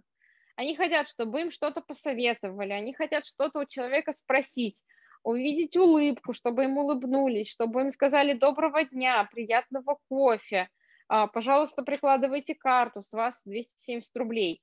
Вот. Человек всего этого хочет, и поэтому он идет, собственно, за этим в кофейню. Он, у него, может, кофеварка стоит в офисе, он бы там попил, но он идет в кофейню, чтобы сервис получить. Поэтому, конечно же, выиграет кофейня с просто нормальным кофе и отличным сервисом, чем э, кофейня, где будет великолепный кофе, и в тебя будут кидаться стаканом. Ну, я думаю, мы не будем трогать э, молоко в этом АМА. Я к тому, что там долго и много. Долго, да. А, так. Нет, ладно, давай Вы... очень, очень кратко. Я постараюсь прям максимально кратко. давай, давай. Во-первых, пейте, дети, молоко, будете здоровы. А фраза актуальна. Все диетологи ее, ну, нормальные, которые диетологи ученые, подтверждают. Молоко содержит незаменимые жирорастворимые витамины – аминокислотный состав у него тоже очень прекрасный. А, в общем, молоко прекрасно само по себе. А, для а, кофе, соответственно, подходит, опять же таки, любое молоко, которое вам нравится по вкусу. Если вам молоко нравится по вкусу, все великолепно. Дальше, если у вас какие-то есть проблемы с молоком, сходите к аллергологу, и потом, если не поможет, к гастроэнтерологу. На молоко есть две основные реакции. Это аллергия на казин, либо непереносимость лактозы. Если у вас аллергия на казин, сочувствую, вам молоко нельзя вообще. Если у вас непереносимость лактозы, то вам можно без или низколактозное молоко, либо пить молоко и просто запивать э, молоком таблетки лактазы, которая поможет вашему желудку переваривать ваше молоко. Вот, собственно, исторически молоко в кофе добавляли, чтобы вкус его смягчить. Впоследствии это стало просто отдельным течением, собственно, безудержным, которое никак не остановить и не перевести всех кофе на, на черный. А, кстати, вот если вы москвич, то я советую правильное молоко, либо Эковакина, либо что же еще такого прям вкусного? Ну вот, да, да про Милкер прави... тоже. Правильно или Ковакина? А, про Милкер, в принципе, находится на уровне с любым ультрапастеризованным молоком. Просто про Милкер ультрапастеризованное. Я бы советовала все-таки чуть-чуть по -по понежнее пастеризацию, поэтому, например, правильно или Ковакина. Или, например, э, братья Чебурашкины, тоже хорошее молоко из э, не ультрапастеризованных но среди них правильно, выгодно отличается тем, что оно хранится очень долго. То есть оно у вас может месяц стоять открытое в холодильнике, с ним ничего не будет. А на этикетке можете прочитать почему. Я, в принципе, им в этом смысле верю. Вот, оно вкусное, хорошо хранится, перерабатываемая упаковка, двухлитровая, все прекрасно. Если вы пьете, например, молоко только с кофе и по чуть-чуть, то тогда можно брать, брать ультрапастеризованное, опять же примерно любое. А, сейчас идет агрессивная достаточно маркетинговая кампания от компании A2 Milk, точнее А2 молоко. А, вы, возможно, видели уже такие пачки в супермаркетах, типа молоко для умных людей, от умных коров, что-то такое. А, чушь маркетинговая история, ничего больше. Про это можно почитать подробнее у Алексея Водовозова в блоге «Злой критик», где он рассказывает, что никакой связи с реальностью в этом нет, потому что там, э, если очень коротко, это молоко от коров, которые э, дают молоко, в котором нет а один бет-казина. Э, и вот типа один из австралийских ученых а, причем ученый, он тоже сомнительный, свалил на, бет, на этот А1 бет-казин все, собственно, а, собственно, это, это в его представлении вообще худший а, химический элемент, который может быть, потому что от него рак, деменция, аутизм и все на свете. И сказал, что а вот есть коровы, которые не дают этот э, белок в свое молоко, и вот оно, это молоко хорошее, покупайте его. Вот. Э, ну, собственно, нет, ничем не подтверждено, нормальных исследований нет. Ссылка на PubMed у них есть, но она плохая. Э, есть на китайское исследование, но оно очень плохое. И, собственно, да, А2 не берите, маркетинговый ход переплачивать будете, просто будете переплачивать. Вот, если ультрапастеризованное, то да, любое. Можно промилкер, можно пармалат, можно... Что у нас еще из нормального? Это Валио, конечно же. Тем более сейчас они даже на русских заводах льются. Вот. Если совсем никак не переносите молоко, но кофе с молоком очень хочется, можно растительное. Я лично советую а, простое овсяное, без каких-либо ароматизаторов дополнителей. А, овсяное прекрасное есть в России не молоко, в Европе Отли. Я думаю, кто живет в Европе, те точно знают о существовании компании Отли, потому что их маркетинговая компания – это тоже что-то с чем-то. Вот. Но в целом никаких объективных причин заменять молоко растительным нет, кроме медицинских показаний, которые я советую подтверждать у врача, а, потому что бывают разные самодиагностируемые штуки, которые не имеют связи с реальностью, а носят психосоматический характер. Вот. Постаралась кратко. Окей. Там был еще вопросик, что если что-то, что супербариста не может сделать дома, но может сделать на рабочем месте в кофейне? Ну, здесь зависит от uh, того, что у него есть дома. Если ему дома поставить все то же самое оборудование, что в кофейне, то да. Ну, то есть, если, например, можно при помощи подручных средств сделать красивый латте дома. Но, опять-таки, нужно, чтобы у тебя и кружка была хотя бы, ну, и хотя бы питчер. Вот. А если мы говорим про вкусный черный кофе, если у тебя дома нет ничего, ну, типа, вообще, ну, то есть здесь зависит просто набора. А так, э, в принципе, хороший бариста дома может сделать все то же самое, что в кофейне. Плюс-минус с некоторыми... А, эспрессо вкус не сможет. Вот тут без вариантов. Такой же эспрессо, как в кофейне, дома он не сварит никогда. Отвечаю, какое бы оборудование ни стояло. Так, и был вопрос, подойдут ли альтернативные методы приготовления кофе для создания кофейных коктейлей? А, вот на эту тему мы как раз а, с моим коллегой бывшим работали очень долго. И лучше всего, ну так как алкоголь имеет, ну любой алкоголь, который мы захотим использовать, имеет очень сильную ароматику, даже если мы берем водку, она все равно вкус перебивает очень сильно. А нам все-таки, если мы хотим добавить кофе в коктейль, нам хочется, чтобы был кофейный вкус, то здесь нужно брать очень концентрированный кофе, э, что-то среднее между эспрессо и альтернативой. И вот э, мы с моим бывшим э, коллегой вывели способ, который мы назвали warm brew, вот, просили про brew рассказать. Ничего хорошего про brew рассказать не могу. Пробовала его вкусно один раз в жизни из рук э, тренера по завариванию черного кофе. Как она это получила, я не знаю. Больше вкусного brew не пробовала. И в целом мне, на самом деле, не очень интересно. Вот. А, мы делали для кофейных коктейлей, собственно, warm brew. Это просто берешь банку, насыпаешь туда кофе, где-то из, из разряда 100 грамм на литр. Среднее крупного помола примерно как на воронку. Заливаешь теплой водой примерно 80 градусов, или можно прям все 90, и оставляешь часов на 12, через 12 часов распаковываешь, а, фильтруешь через э, тряпочный фильтр, потом через бумажный фильтр, но, но опционально, насколько чистый ты выход хочешь получить. У тебя получается прекрасный, насыщенный, ну, очень насыщенный, такой хороший кофейный концентрат, который можно добавлять э, в алкоголь, алкогольные, собственно, коктейли.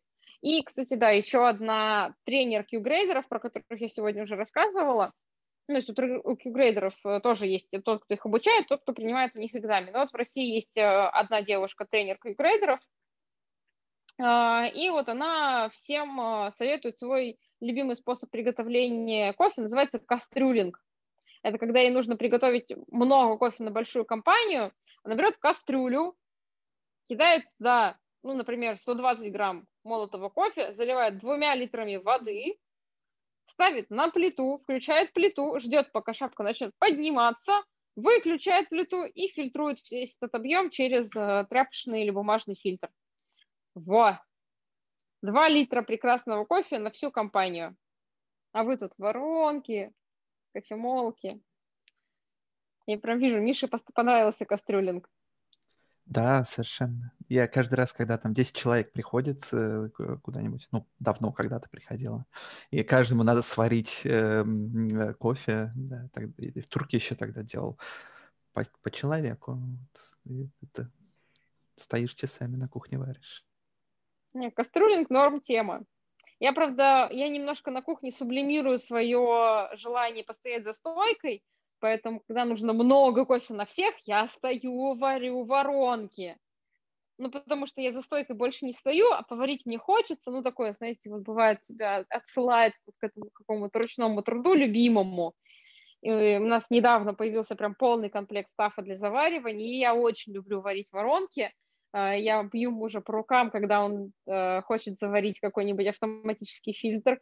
И я такая, нет, я буду варить воронки. Вот, я как раз из этих людей, которые кастрюлинг делать будут, ну, вот только если нужно кофейный ликер сделать, тогда, да, будет кастрюлинг.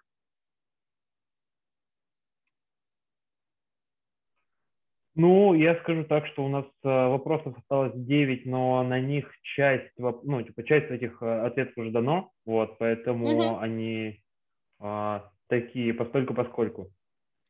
Есть один, который выбивается из всего, это вопрос про, собственно, машинное обучение и машинное зрение, и можно ли применять искусственный интеллект в кофейной индустрии, как это может помочь. Вот, но я думаю, что это прям для отдельного разговора, может быть, даже с конкретным человеком, вот, потому что это формат обсуждения должен быть, так мы с тобой не знаем про машинное обучение так много, что можем соотнести, например, применение в нашей индустрии. Поэтому я предлагаю потихоньку переходить в формат общения, вот. Ребят, давайте. кто там? Да, да, давайте мы закончим запись на этом, да. Спасибо вам большое. Это было очень классно, очень интересно. Вот. Это тебе спасибо. Да.